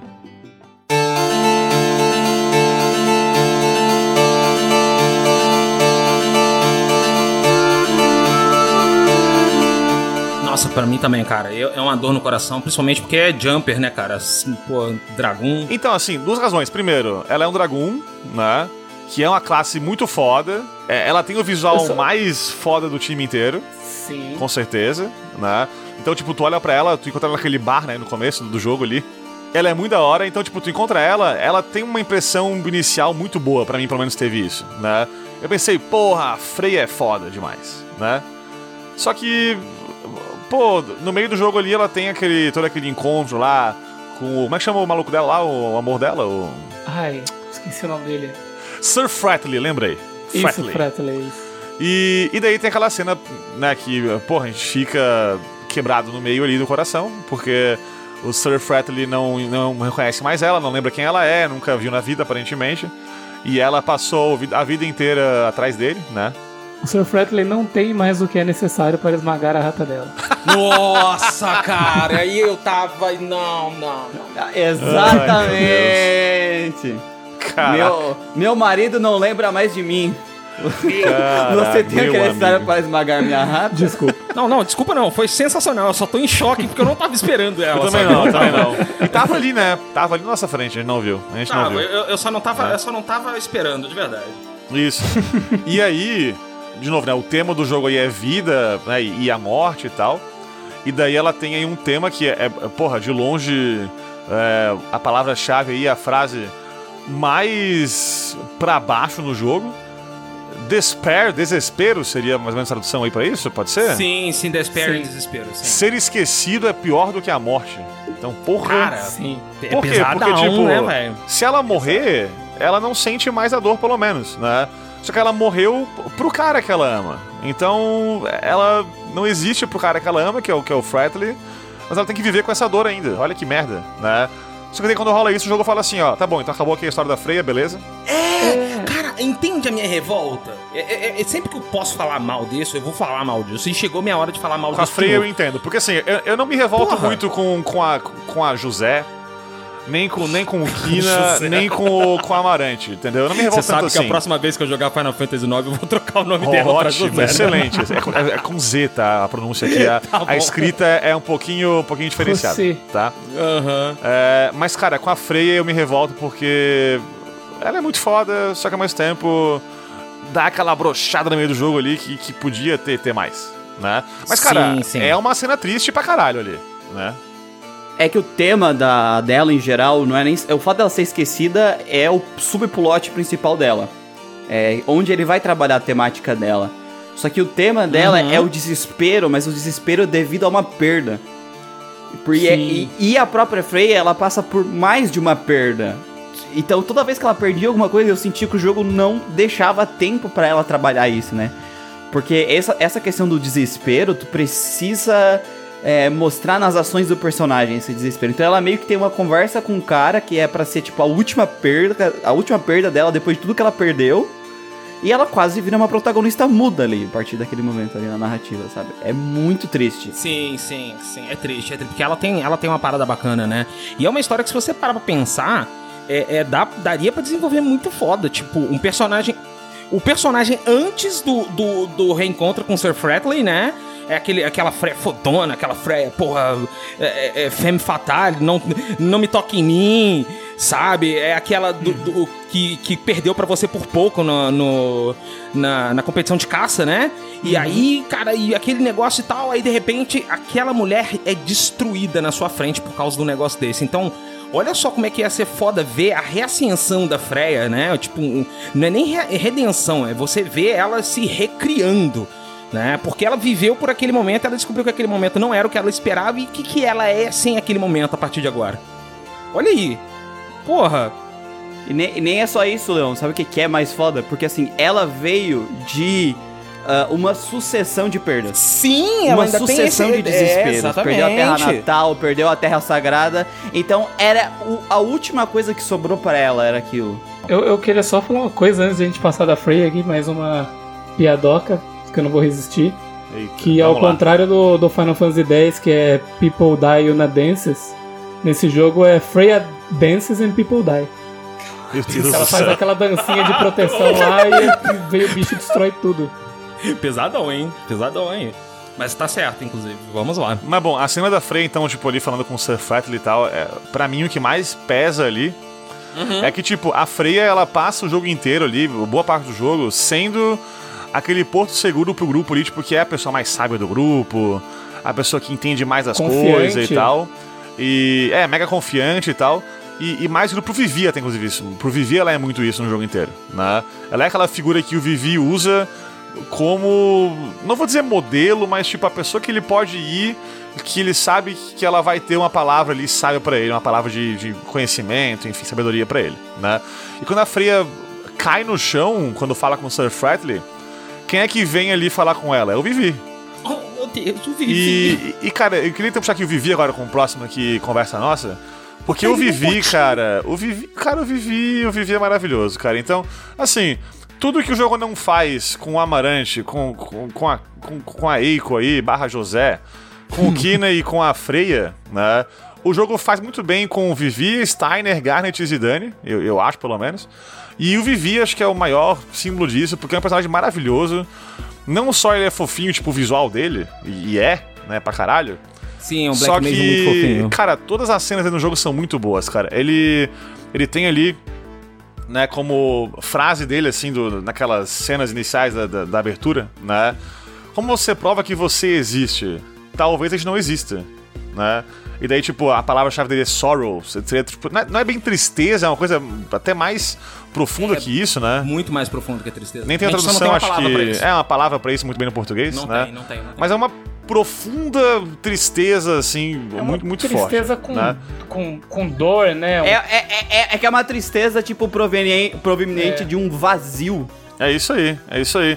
E, cara, o louco é que o Vivi, ele não transparece isso no jogo inteiro, porque ele quer. Ele quer vencer isso aí, né? Tu vê o jogo inteiro ele tentando vencer essa tristeza, vencer, vencer esse poço sem fundo que ele tem no, né, na, na sua alma aí. E, e, cara, ele consegue, isso é muito foda, né? Esse tema de vida e morte do jogo, ele aparece muito com o Vivi, né? a gente descobre, enfim, que o Vivi ali, ele é meio que um construto aí do- do- do- dos vilões do jogo, praticamente, que, que é feito pra guerra e foda-se, tem um, um tempo de validade ali, vai expirar um dia, né? E Vivi descobre isso e, e pensa, bom, então, já que eu tenho uma vida curta pela frente, que vai ser contada aí, né, eh, os minutos, eu vou usar isso pra viver o máximo que eu posso viver com meus amigos e deixar minha marca no mundo. E, e, pô- e, porra, isso é muito foda, isso é muito fenomenal. Então, todas as cenas que ele tem no jogo inteiro, assim, que são aquelas cenas bem inocentes dele, de conhecer as coisas, né? De interagir com o mundo de um modo, de um modo assim, muito natural, muito espontâneo. Pô, elas são muito lindas, cara. E, cara, a Vivi é o melhor personagem desse jogo aqui. Eu sei que, que tem gente que curte mais o Steiner, acho que vocês também acho que são desse, desse time, de repente, Eu sou. em relação a como ele evolui na, na história e tal. E eu curto também muito o Steiner, acho que tá muito foda o Steiner, mas o Vivi me toca muito mais por isso, sabe? Por essa mistura entre tu conhecer a história trágica pra caramba dele, mas ele sempre tentar, na sua inocência e na sua. é, porra, infância ali que ele tá vivendo, na real, né? Conhecer o mundo e os amigos dele e viver uma vida feliz, mesmo que curta. É, o que eu mais gosto é, é o lance da inocência do personagem e, e- e, é, fica com essa justa posição com, com temas tão pesados, né, velho? É uma criança, né? Ele, ele se porta como tal, ele age como tal. Você começa, você descobre o Vivi no jogo, ele tá brincando ali com, com a molecadinha na rua, né? Todos os momentos daquele do Active Time Event, o Vivi tá, tá fazendo alguma criancice no sentido infantil mesmo, né? Não de, de babaquice, mas fazendo alguma coisa de criança mesmo. É, ele abre o jogo pulando corda, né? É, cara, e assim, e ele termina o jogo com a, com, a, com a parada mais adulta que tem, que é falando assim: olha, tudo bem eu morrer, porque eu vou levar vocês comigo no coração e a minha memória agora vai ser parte do céu. Você fica assim, caralho, Vivi, precisava disso, Vivi. Ô, Vivi, porra, Vivi, precisava disso não, velho, porra. Não, então, que você falou isso de, dele usar esse tempo, esse tempo dele aí pra um propósito na vida, né? É muito legal isso que é exatamente o contraponto com o vilão do jogo, né? Com o Kujá, Exatamente. Opa, o grande Kujá. como foi estabelecido aí o Kujá, né? Isso. Cara, quando o Kujá na verdade descobre que ele tem um tempo de vida limitado também, que ele é, vai expirar, assim Uhum. como os Black Mages que ele fazia e vendia, né, como arma que tinham um tempo de tempo de inspiração que ele chamava eles até de marionetes, né? Quando ele se vê nessa posição, ele surta. Ele surta e fala: Nossa, não é justo o mundo viver sem mim. Se eu vou morrer, eu quero que se foda e todo mundo vai morrer comigo. Eu vou destruir essa merda. Então, enquanto um surta e, e vai pra esse lado, né? De tipo, foda-se tudo, o Vivi ele vem com essa proposta de tipo. Quando ele descobre que ele tem esse pouco tempo de vida, ele, ele para, ele tem um tempo pra absorver isso. E ele pega isso e fala: Cara, eu vou usar esse tempo pra dar um propósito na minha vida, pra, porra, pra ajudar todas essas pessoas que. que. que tiveram comigo esse tempo todo, sabe? Todos esses laços que eu criei, assim, essas pessoas que é, me ajudaram a estar onde eu tô agora, que me estenderam a mão, que estão comigo, sabe? Pessoas que ele ama, ele quer deixar um mundo bom pra elas, é por isso que ele pega todo esse tempo que ele tem e usa pra, pô, pra enfrentar o, o mal que tá pra acabar com essa terra, sabe? Pra ajudar os amigos dele, pra passar esse tempo que ele tem aproveitando com os amigos dele, sabe? Ao invés dele poder chegar e falar: ah, não, tenho mais pouco tempo de vida, não vou pra essa, pra essa coisa, não, vou aproveitar aqui e fazer nada, sabe? É Tá com os isso. Black Mage aqui, sabe? Então eu acho isso que é, que é, o, que é o mais legal do Vivi, né? Que é esse contraponto que ele faz com, com o Kujá. Muita gente ah, costuma, quando a gente vai falar tipo, de roteiro e tal, é, querer separar a parte de estrutura da parte emocional, assim, né? Do, questão, ah, não, mas pode, a estrutura pode não estar beleza, mas é, é legal, é emocionante. Ah, só que não existe separação das duas coisas, né? E a prova disso, a gente tá aqui falando dos personagens de Final Fantasy e é uma prova muito disso, né? O, no, no livro que eu já citei antes ali, o Story do Maki, ele fala que a função de uma história, no ponto de vista dele, é entregar uma coisa que nós nunca vamos ter na vida real. Ele diz que é a, a Meaningful Emotional Experience. Né? É uma- Experiência emocional significativa. pra aquela pessoa. E todos os estudos de estrutura narrativa, tudo que uma roteirista estuda é pra conseguir entregar isso. né? E o Vive, ele é esse contraponto pro Kuja. E a gente vê na narrativa o valor, esse valor da, da questão da tristeza, de ter que lidar com a própria morte, sendo trabalhado de forma positiva negati e negativa, contrastando esses dois personagens. Que era a ideia do jogo fazer com todos os personagens, que infelizmente não aconteceu, mas com o Vive, o jogo fez isso. Aconteceu pra caralho. Por isso, eu sempre sou muito justo. Tipo, foi, uma- foi feito com uma, uma- de uma forma horrível com os outros? Foi com o Vivi? Não, com o Vivi foi bem feito, é bem feito mesmo, cara. Por isso que o Vivi é tão marcante. Claro, tem toda a caracterização do personagem ter uma caracterização fofinha e tal, que chama atenção, mas a construção, como gradualmente as coisas vão acontecendo, esse personagem ele é obrigado a entrar em conflito com coisas. Ele vê Black Mages morrendo, sabe?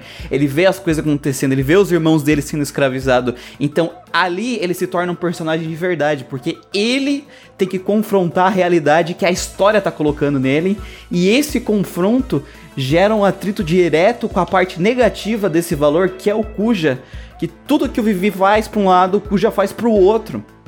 Isso que torna o Vive um personagem tão interessante. Essa construção gradual, onde cada vez fica mais tenso as situações que vão sendo colocadas na frente dele, e toda essa construção de bater de frente com o Kuja, né? É assim que tu faz um personagem ser marcante, sabe? Olha por que, que ele é marcante, porque tem essa construção, tem esse sentimento que vai sendo desenvolvido e vai sendo feito um contraste durante a obra, e isso fica marcado pra quem joga. Porque tá bem feito, tá bem construído. E é raro ver esse tipo de construção bem feita, né? É, é que é difícil pra caralho escrever. É, é tão da hora que, que o Vivi toma pra sua vida aí com o objetivo de ajudar os outros, né? Que ele faz isso na batalha.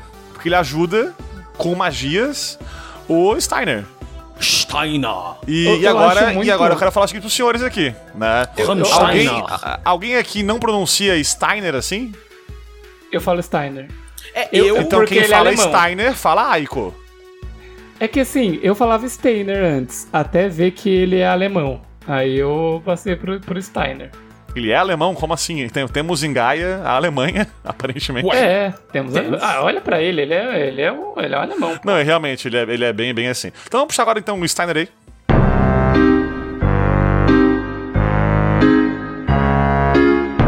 Steiner, cara, pra mim, ele é igual o Vive, sabe? No sentido do quão bem ele é trabalhado, porque a questão dele é muito da responsabilidade, é da de ele enfrentar esse dilema, de ele ser esse servo, ele ter essa missão, de ele ter essa missão e aí ele é confrontado com a- a acontecimentos que fazem ele ter que confrontar aquilo que ele se propôs a viver a vida dele, né? Ah, a- o próprio propósito da vida dele. Vamos lá, a frase dele de destaque é a seguinte: Tendo jurado fidelidade, devo eu viver minha vida inteira em servitude? E aí ele bate de frente com coisas que vão até contra aquilo que ele mesmo acredita, mas faz parte dessa questão da, da servitude dele, daquilo pelo qual ele vive, né? Vive. Não, vive é outro, esse é o Steiner. Vi, vi, vi é outro personagem. É outro personagem. A mesma E- piada, três pessoas só aqui. E o, o Kuja tem isso, ele também nasceu com um propósito. Cuja. O Kuja. O Kuja, ele. Desculpa. Kuja, Ele isso não, não. Cuja, por O ele também nasceu com, essa, com um propósito pré-estabelecido, ele nasceu para servir a um propósito e ele resolve abrir mão dessa responsabilidade, né? Então também são dois personagens que fazem esse contraponto e é um contraponto gradual que a gente vai conhecendo, tem altos e baixos no, no Steiner até ele chegar no final, no clímax do subplot dele e isso liga muito bem com o vilão, sabe? Então é dois personagens que eu acho muito bem trabalhados dentro do Final Fantasy IX, é o Steiner e o Vive. Steiner. Steiner. Sim. Steiner. Eu, eu- eu acho muito foda mesmo o Steiner, eu gosto muito dele. É, eu curto muito a interação dele com o Zidane durante o jogo. Eu acho que. é, é, Eu acho muito foda a evolução dos dois como uma dupla de pessoas que querem proteger a Dagger barra né, Garnet. Tu, tu vê no começo do jogo, tipo, que o Steiner não confia nem um pouco no Zidane, pelo contrário, ele acha que ele é um filho da puta. E no fim do jogo Errado. ele confia a vida da, da Dagger na, na mão Sim. do Zidane, né? Aí errou. E, e, porra, é uma evolução que a gente acredita. Porque tem muito jogo aí, não só jogo, muito filme, seriado, história aí, livro, enfim, que desenvolve personagens de modo muito. muito artificial, né? Do nada, a, a pessoa confia no protagonista porque sim, né? E, cara, aqui eu acreditei quando o Steiner confiou no Zidane, porque isso veio pouco a pouco. Gradual, E gradual. veio mega bem trabalhado, mega bem escrito. né? Então, pra mim, pelo menos aí, eu acho realmente ele muito foda, mas o principal dele que eu curto demais é a evolução da amizade dele e da confiança que ele tem no, no Zidane. Sabe uma parada que eu acho foda no Final Fantasy IX? É que não dá pra dissociar, não sei se vocês vão concordar comigo aí, mas não dá pra dissociar a job do personagem com ele. Não dá. Ah, sim. Se, você- se vocês pararem pra ver, ah, ah, tu vê que o Zidane, ele é um, um bom vivan, charmosão, como todo thief deve ser, como todo Han Solo da vida, vai, vamos colocar assim, né? Conquistador. o mu- Loki era assim. É, o Loki, não é? Beleza. Aí você tem a, a Garnet, que é uma White Mage, mais do que Summoner, né? Apesar de ter ali o, o, o tequinho de Summoner nela. A roupinha é White Mage, né? É, pô, ela parece com a capinha de White Mage, né? Fugindo muito na- no começo ali do jogo. Sim. Ela é White Mage que ela é toda preocupada com os outros, com tudo, né? O Steiner, ele é um, um camarada que ele é, é- é obtuso, né? De tão sério que ele é no começo. E ele tem, ele vive pelos códigos de lealdade, de cavalaria dele, né? Vive não, Steiner. Obrigado, né? Ele, ele, né? É, ok. Eu tô, pera que me pegou desprevenido de novo. e aí, a, a- você tem a Freya, né? Que é parte de uma, de uma cavalaria muito exótica, tal qual ela, né? Que são, pô, guerreiros que usam armadura, mas pulam alturas gigantescas e não faz sentido nenhum, né? Você tem uma amarante com aqueles braços gigantes aqui, né? Come todo mundo. Mas, você. Porra, mas tô mentindo, ela come todo mundo, cara. Mas aí, você tem é, o Steiner justamente nisso, né? Olha só, ele, ele é um cavaleiro, no sentido medieval mesmo, planeta Terra, tá? Que é um cara que tem códigos de conduta e ele tá na dúvida do, do. Tipo, minha vida tá entre a cruz e a espada ali o tempo todo, que é o dilema dele, né? Inclusive a expressão entre cruz e a espada vem disso, né? Vou ter Do que. FF9? Caralho? Sério? É, é, veio, veio da FF9, Samu, com certeza. Viagem no tempo, né? Isso. E aí, enfim, ah, ah, o Steiner, ele é o, o viver entre a espada e a cruz o tempo todo. Só que no final, ele tende que, pro que ele tá vivendo, que é a Garnet, ele tem que dar o melhor que ela, que ela acredita ser o melhor pra ela, né? E ele tem que tá ali pra apoiá-la, né? Ela não tá se destruindo, então pra que, que ele vai impedir? Então ele fala assim com, com o Zidane, Zidane, você é meu companheiro. Que ele cresce como pessoa e vê que o Zidane, apesar dos pesares, não é uma má pessoa. Cara, eu gosto do Steiner porque, assim, ele é uma das primeiras figuras assim mais adultas que a gente vê assim. Ele tem as questões dele e que a gente vê ela gradualmente aparecendo conforme as coisas do enredo vão, vão se revelando, né? Porque a primeira, a primeira reação dele é negação. Ele não é a rainha envolvida com isso? Não, tem alguma explicação. Não é possível, sabe? E a todo momento ele tá tentando levar a princesa de volta, né? Ela falando pra ele, não, eu não quero voltar e tal. Sim. Mas ele, tipo, ele meio que tá é, indo junto com a princesa, ele não tá obrigando ela, sabe? Ele tá, tipo, respeitando ela, mas sempre tentando jogar aquela de, tipo, aquela ideia de vamos voltar, vamos voltar e tal. E assim, quando o Stanley é apresentado pra, pra gente, ele é apresentado de um jeito que, inicialmente, é muito difícil a gente gostar dele, sabe? Porque a gente tá acompanhando o Zidane. Concordo, Tá acompanhando concordo. a Garnet, e eles estão envolvidos numa coisa e ele é o cara que tá toda hora pulando, dando chilique, sabe? Ele tá pulando, dando chilique, pris- é, check, check, check, check, e ele pulando, sabe? E tipo, dando barulhinho, não, tem que voltar, não, a armadura dele. gente tá fazendo Mano, é- Fale, fale. Tem muita gente que tem preconceito com o Steiner, pega essa primeira impressão e reclama dele, tá ligado? Só que, gente, é assim, o cara é- tá cumprindo o papel dele, é aquela. É, É a caracterização dele e, cara, é muito bem escrito, porque que nem o Samuka falou, inclusive, cara, é gradual. O Gustavo falou, ele vai tentando trazer a Garnet de volta, porque ele, mesmo na, vendo na cara dele, ele não consegue acreditar que a rainha Vicomar. Ele não consegue ver isso, né? Demora, e quando finalmente ele abre a, a, a, a mão da Garnet diz pro, pro. da proteção da Garnet dá pro Zidane, cara. Faz todo sentido naquele muito ponto aquilo simbólico, acontecer. é muito é muito simbólico simbólico. E o que eu acho, e o que eu acho legal também, tipo assim, é que a gente tem essa, essa primeira impressão do personagem que a gente não gosta dele, só que uma coisa que me fez ver que ele não era um cara cuzão desde o começo, que ele não era só um, um cara implicante chato do caralho, era o jeito que ele tratava o Vivi. Desde o começo do jogo, ele sempre teve muito respeito por ele, sempre chamava ele de Mr. Vivi, tava tentando ajudar o Vivi, sabe? Então não é à toa que eles eram os personagens que logo de começo já tinham a, o Dual Tech, sabe? Tipo, faz sentido.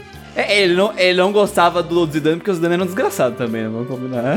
É, o Zidane ele era um ladrão, ele era o cara que sequestrou a princesa e o Pô, ele caralho. conheceu o Zidane quando, né? Num plano de sequestro. Então, peraí, né? É, exatamente. Sim. E o que põe ele em xeque toda hora é a própria Garnet, né? Olha o gancho aí, que bonito. Alô, edição, hein? Olha só, é a própria Garnet, porque a Garnet não quer ser o que ela nasceu pra ser, vamos, vamos dizer assim, né?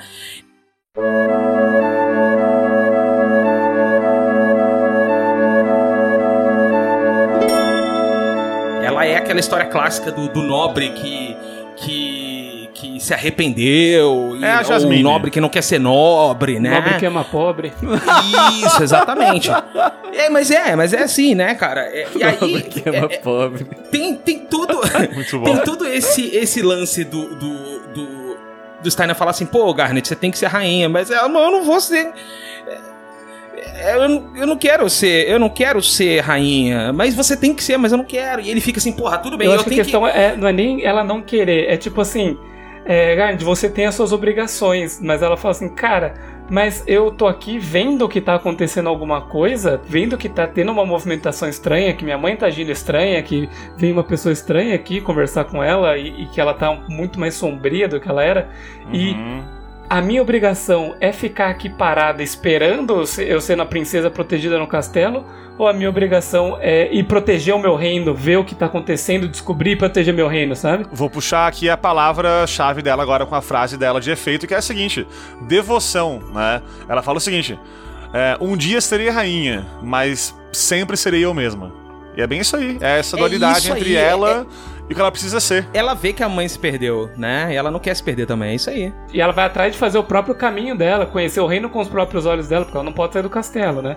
Quando ela sai, ela começa a descobrir como que é o lugar que a, o Alexandria, ou o lugar que, tipo, os outros lugares, né, dos outros reinos que ela vai possivelmente no futuro fazer aliança, fazer troca, fazer negócios. Ela conhece os outros lugares, assim, porque é uma boa rainha. Afinal, tem que conhecer o reino dela e os outros lugares ao redor, né? Isso que é massa, né? Porque ela começa o jogo tendo como imagem pra se espelhar só a rainha, né? E ela percebe que, não, não, peraí, essa imagem tem pra espelhar aqui não é tão boa assim, aparentemente, né? Então ela vaza e conhece o, o mundo, cara. E, assim, é, é uma, uma história manjada? É, pra caralho, né? Se, se alguém já viu aqui qualquer filme da Disney, já viu essa história, basicamente. Porra, sim, a L'Oreal, um beijo. Mas, mas, cara, a história se repete porque funciona. Aparece tanto assim essa personagem, né, da, da nobre princesa que quer conhecer o mundo, que quer, né, enfim, tipo, a princípio tem essa dualidade entre ser quem ela é e ser, de repente, a rainha e tal, e no final isso se junta numa coisa só, enfim. Isso é tão comum porque funciona e porque é muito bom pra história. E por que não a gente fazer um personagem que tem como missão de vida conhecer o mundo se a gente quer mostrar o mundo pro jogador, né? Então, beleza.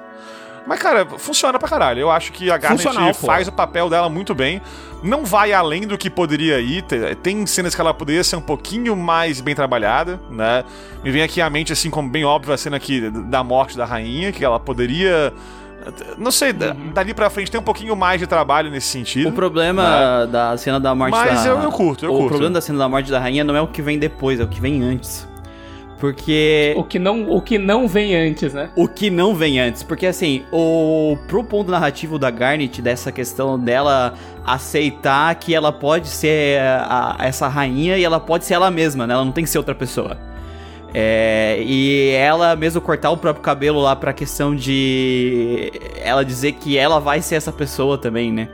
É, o que é bem comum, assim, essa- esse clichê do cortar o cabelo e tal. E aquilo também é uma promessa pra ela mesma, né? Ela meio colocando um limite de tempo pra ela conseguir colocar a cabeça no lugar, né? Até meu cabelo crescer de novo, eu vou conseguir isso, né? É meio que isso também. É, tem, tem um simbolismo Sim, muito sim, grande sim. ali. Mas o problema da Garnet é, é que a mãe dela é muito mal desenvolvida durante a obra, sabe? Porque o ponto construtivo dela, o valor, ah, é- além do contraste do Cuja, é o contraste com a própria mãe. E a, e a Sim. rainha, infelizmente, ela não tem o trabalho que precisa. Porque a gente vê a rainha perdida, a gente vê. E a gente escuta que ela não foi sempre assim, né? Só que a gente nunca viu a rainha antes disso. Eu acho isso muito, muito tipo assim, essa falta desse contraste.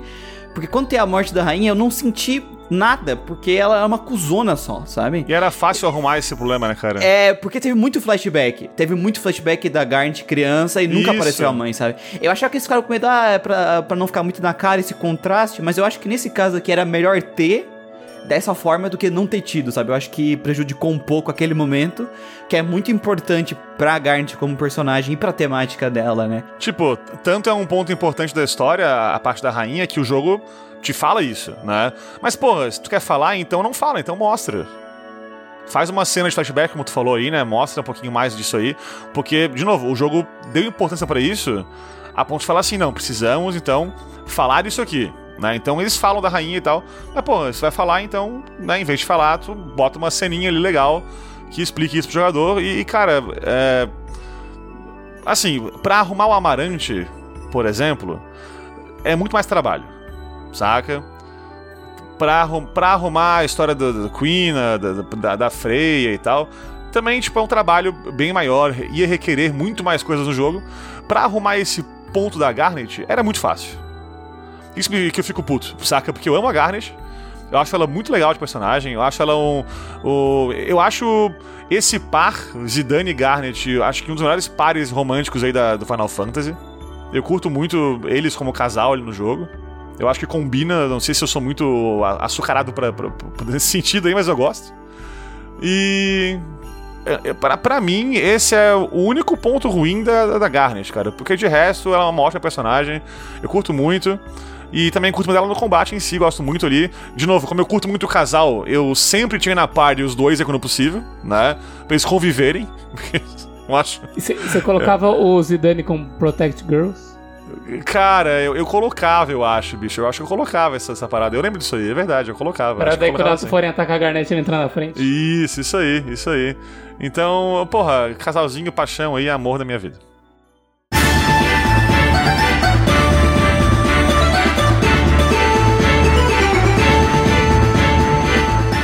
Eu vou, eu vou puxar os Dani aqui, cara. Eu gosto muito, muito desse arquétipo de personagem, desse tipo de personalidade, do cara malandrão. Só antes de tu começar a falar, então, rapidinho aqui, dois parênteses. Primeiro, é, palavra-chave dele, frase de efeito, né? Virtude. Você não precisa de uma razão pra ajudar pessoas. E segundo, quem fizer a piadinha do Kiss e Dani, eu vou quicar da gravação. Ok. Beleza. E, e, assim, eu gosto bastante é, de, desse tipo de personagem, assim, então acompanhar o Zidane pra mim durante o jogo foi muito massa, sabe? Porque eu achava ele engraçado, eu achava divertido, eu achava as, as coisas que ele fazia assim. É, as- é, é, pô, ele chavecando as minas, tipo, em todos os lugares que ele vai, é sempre muito bom, sabe? A Freya falando que vai dar porrada nele se ele ficar chavecando as minas perto dele. É muito bom quando chega lá em Lead Blue, né? Vai daqui, ó. Aí, perto não, filha da puta, que você não vai fazer isso, não. Aí quando ele conhece a Garnet, né, que, que você vê que ele, ele começa a mudar, né?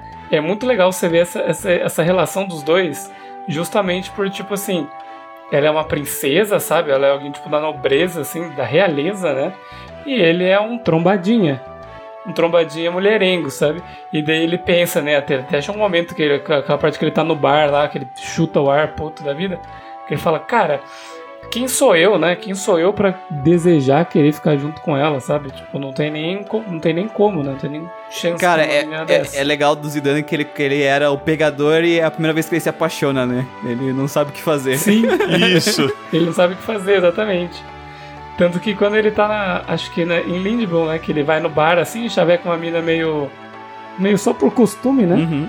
Por normalmente é o que ele faz, vai lá, troca ideia. Aí quando ele vai falar com a Garnet, eles falam um negócio sem querer que ele falou pra menina, ela. Nossa, mas de onde você tirou isso? Acho que você tá me confundindo com outra garota, hein? E na hora ele pensa, caralho, que porra que eu fiz, nunca dei dessa, sabe? Tipo, É.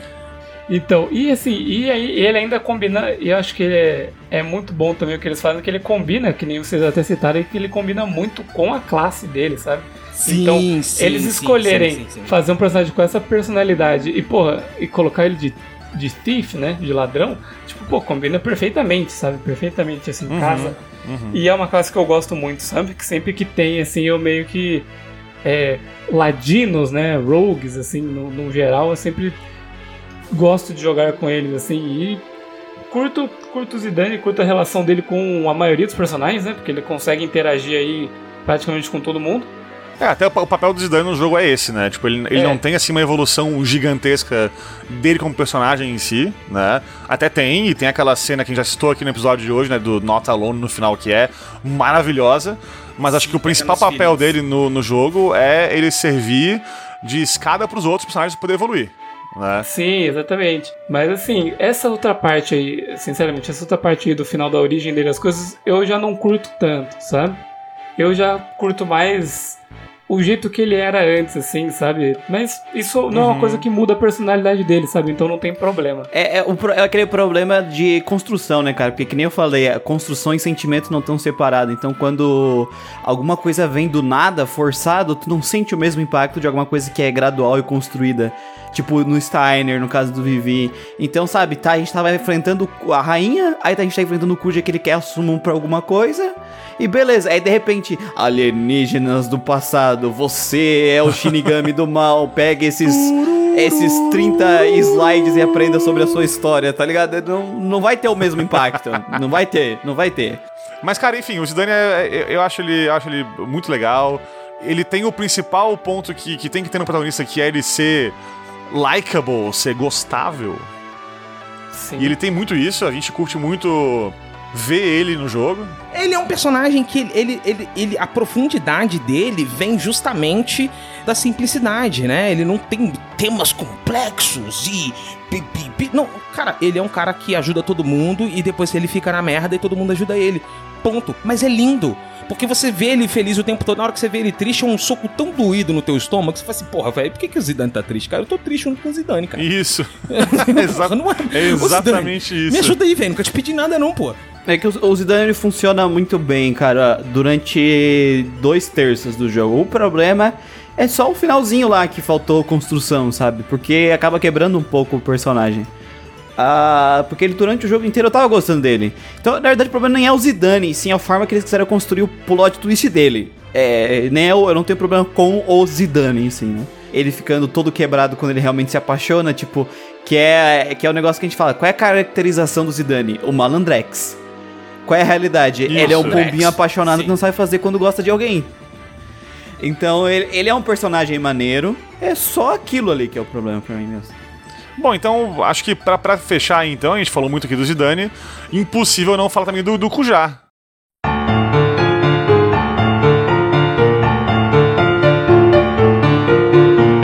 Eu quero ser o Cujar. Eu quero ser o Cujar nesse podcast aqui. A audiência aí que gosta de Cujar, mande e-mail para... Nossa, pesado, pesado, pesado. pesado.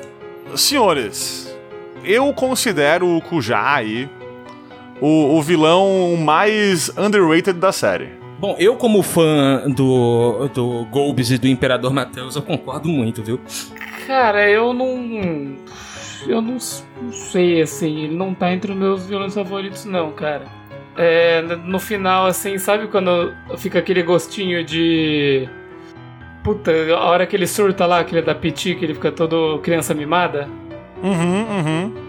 Pô, cara, eu mó respeitava vocês, parecia ser um puta feiticeiro, agora você tá. Então, cara, mas a- aí é que tá. Ele, ele não é tipo um puta feiticeiro na, na, na sua alma, né?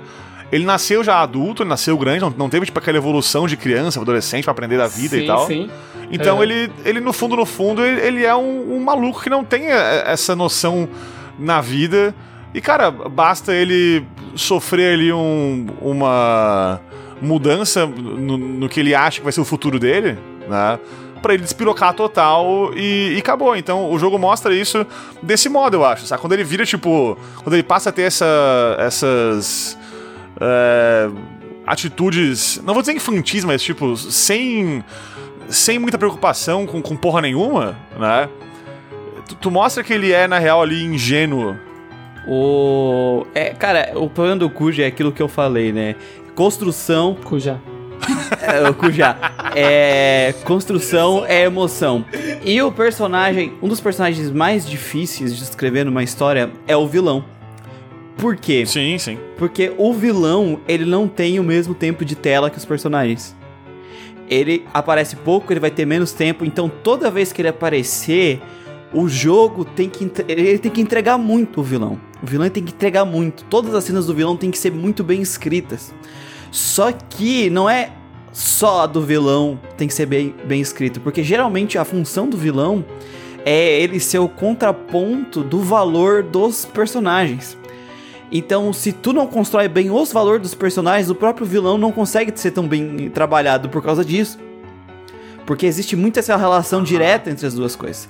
Então, por que que os momentos mais épicos do Kuja, que a gente, pelo menos, Kuja, pra mim, pelo menos que eu lembro, é quando ele tá com o Steiner e com o Vivi, quando é a relação com eles. Porque o jogo consegue contra, com- fazer esse contraste direto, sabe? Desse, dos, dois aham. contrapontos. Sim, sim, sim. O sim. problema pra mim é que um, o plot twist enfraquece o vilão, porque a construção tá mal feita. O, a entrega do plano do cu já foi uma fofoca. Foi. É, Essa, essa, essa é uma das paradas mais engraçadas do jogo, velho. É Porque simplesmente a gente só entende o plano dele porque ele ficou fofocando pra a mulher do Cid, cara. É o que eu falei antes, cara. Tipo, ele é ingênuo, entendeu? Ele não tá pensando é, num, num plano mirabolante mega planejado. Ele, ele é uma criança, no fundo, no fundo. Ele é um filho da puta que não tem aprendizado. Não, assim, é, é- é justificável, só é, só é anticlimático. É justificável, só é anticlimático. É, mas assim, eu, eu entendi o personagem assim e pra mim, tipo, não teve esse, esse impacto negativo na história, saca? É, uma, uma cena que eu lembro que eu fiquei meio puto quando eu vi assim foi tipo o, o Zidane descobre tipo sobre, sobre a existência dele, a origem, não sei o que, e descobre que o Kuja é tipo um irmão dele. Sim. Beleza. Durante todas as interações do Kuja com o Zidane, ele, nu- ele nunca deu essa, esse hint, né? Nunca deu essa pista. Sempre foi um tratamento assim, como se o Kuja não soubesse. Aí, a pró- juro, a próxima cena, a próxima cena que o Zidane encontra com ele, ele fala: Ah, meu irmão, nossa senhora, eu quase destruí minha camiseta vendo, assim, Uhum. tipo. Mas ó, uma coisa que. rasgando a camiseta. Uma coisa que eu curti muito do, do Kujá, pra encerrar então aqui, é o seguinte. é, Eu, como tipo, encarei ele assim desse modo mais, mais tipo, inocente, no sentido de não manjados das coisas do mundo aí, né? E por isso ele é totalmente impulsivo e totalmente sem empatia e tal. É que assim, eu, eu não curto muito histórias que- em, que- o vilão no final se redime, né? Ou se arrepende, ou sei lá. Aqui rola isso, né? O, o Kujá ele vê o Zidane querendo triunfar contra a morte ali, e, e ele acaba é, voltando atrás no seu, no seu pensamento e tal, e, e tem uma morte digna. E pra mim aqui isso fez sentido e isso me agradou, saca? Porque não foi uma coisa que não estava justificada. Como ele viveu a vida, uma vida curta e sem ter contato nenhum com ninguém bondoso, ninguém que mostrasse pra ele que a vida teria um valor, né? Quando ele vê isso, ele fala: "Porra, é mesmo, olha aí", né? Então, isso mostra a força do Zidane e do grupo inteiro aqui evoluindo junto durante o jogo inteiro, como um, um grupo que valoriza a vida e que quer que o planeta continue existindo e que a vida continue ali e tal, né? E mostra como o Kujá, mesmo nascendo e vivendo uma vida curta e, e inocente e sem empatia, ele no final encontra isso espelhado nos nossos personagens da nossa parte. Então, cara, ao menos o, pra mim aí o final foi bem, bem da hora. A voice from the past joining you.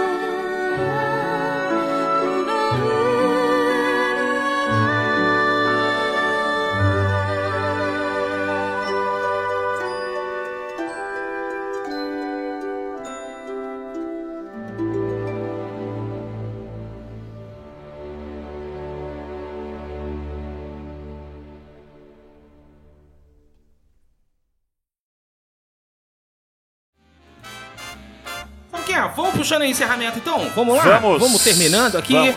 Vamos lá. Bom, eu queria primeiramente agradecer a Rapaze do Grindcast. Olha só a minha voz de, de, de narrador aí, de. Rádio FM pra vocês.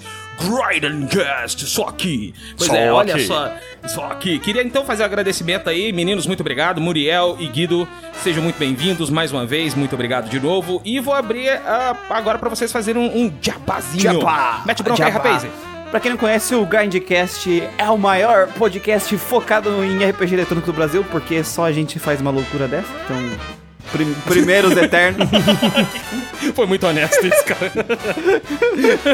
o primeiro de um, né? Parabéns. o primeiro lugar de É um o primeiro, competidor. é o primeiro. Então a gente lança podcasts mensais é, de algum RPG eletrônico, tá? Então a gente foca, a gente foca nisso mesmo. Então vocês podem achar a gente em qualquer agregador como Grindcast ou no nosso site geekquest.org barra grindingcast.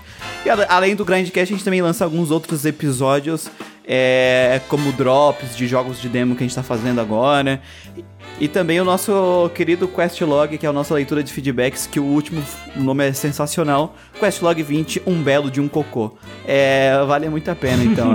Nossa, espero que não tenha sido por minha causa. não, não, não. O próximo feedback aí. Não, você é só belo, Leão, não é um cocô. Ah, tá, obrigado. Fique tranquilo. Bom, vai estar aqui embaixo aqui todos os links aqui pro Gradingcast, então, né? Spotify, todas as redes sociais, site, enfim, tá aqui embaixo. A audiência aí. Ouve lá os caras, bem foda, bem da hora. É bem foda, eu, eu estive lá, eu estive lá falando de Plim Tá, é Plom. verdade, é verdade. plom. Falamos, falamos de Plim Plom Plom e. E, e, E ano e que Sir vem, vem aí mais né? parcerias aí, inclusive. Vem, vem, Ó, vai spoilers. vir. Tem que, tem que botar o Sora no Kiseki aí pra rolar, né? Que, que foi o, o, o contato inicial e acabou não saindo, né? Chora no cu seco, né? Isso bem, galera. Esse foi mais um episódio do Galinha Viajante. Você que chegou até o final, lembre-se que você pode mandar sua cartinha, comentário, conselho, sugestão, dicas, reclamação para cast.galinhaviajante.com.br. Samuquinha. Repita! Repito, claro, porque eu tenho Double Magic. cast.galinhaviajante.com.br. Ou nas redes sociais, arroba Galinha Viajante aí no Instagram, no Twitter. E por enquanto é isso, porque o TikTok a gente não olha, a real é essa. Talvez verdade. tenha lá muito feedback que a gente não viu, desculpa. É isso aí, você que ouviu até o final, muito obrigado. Eu vejo você na próxima quinta-feira. Valeu, falou! Valeu, beijos, vem aí, God of War semana que vem. Eita, pô.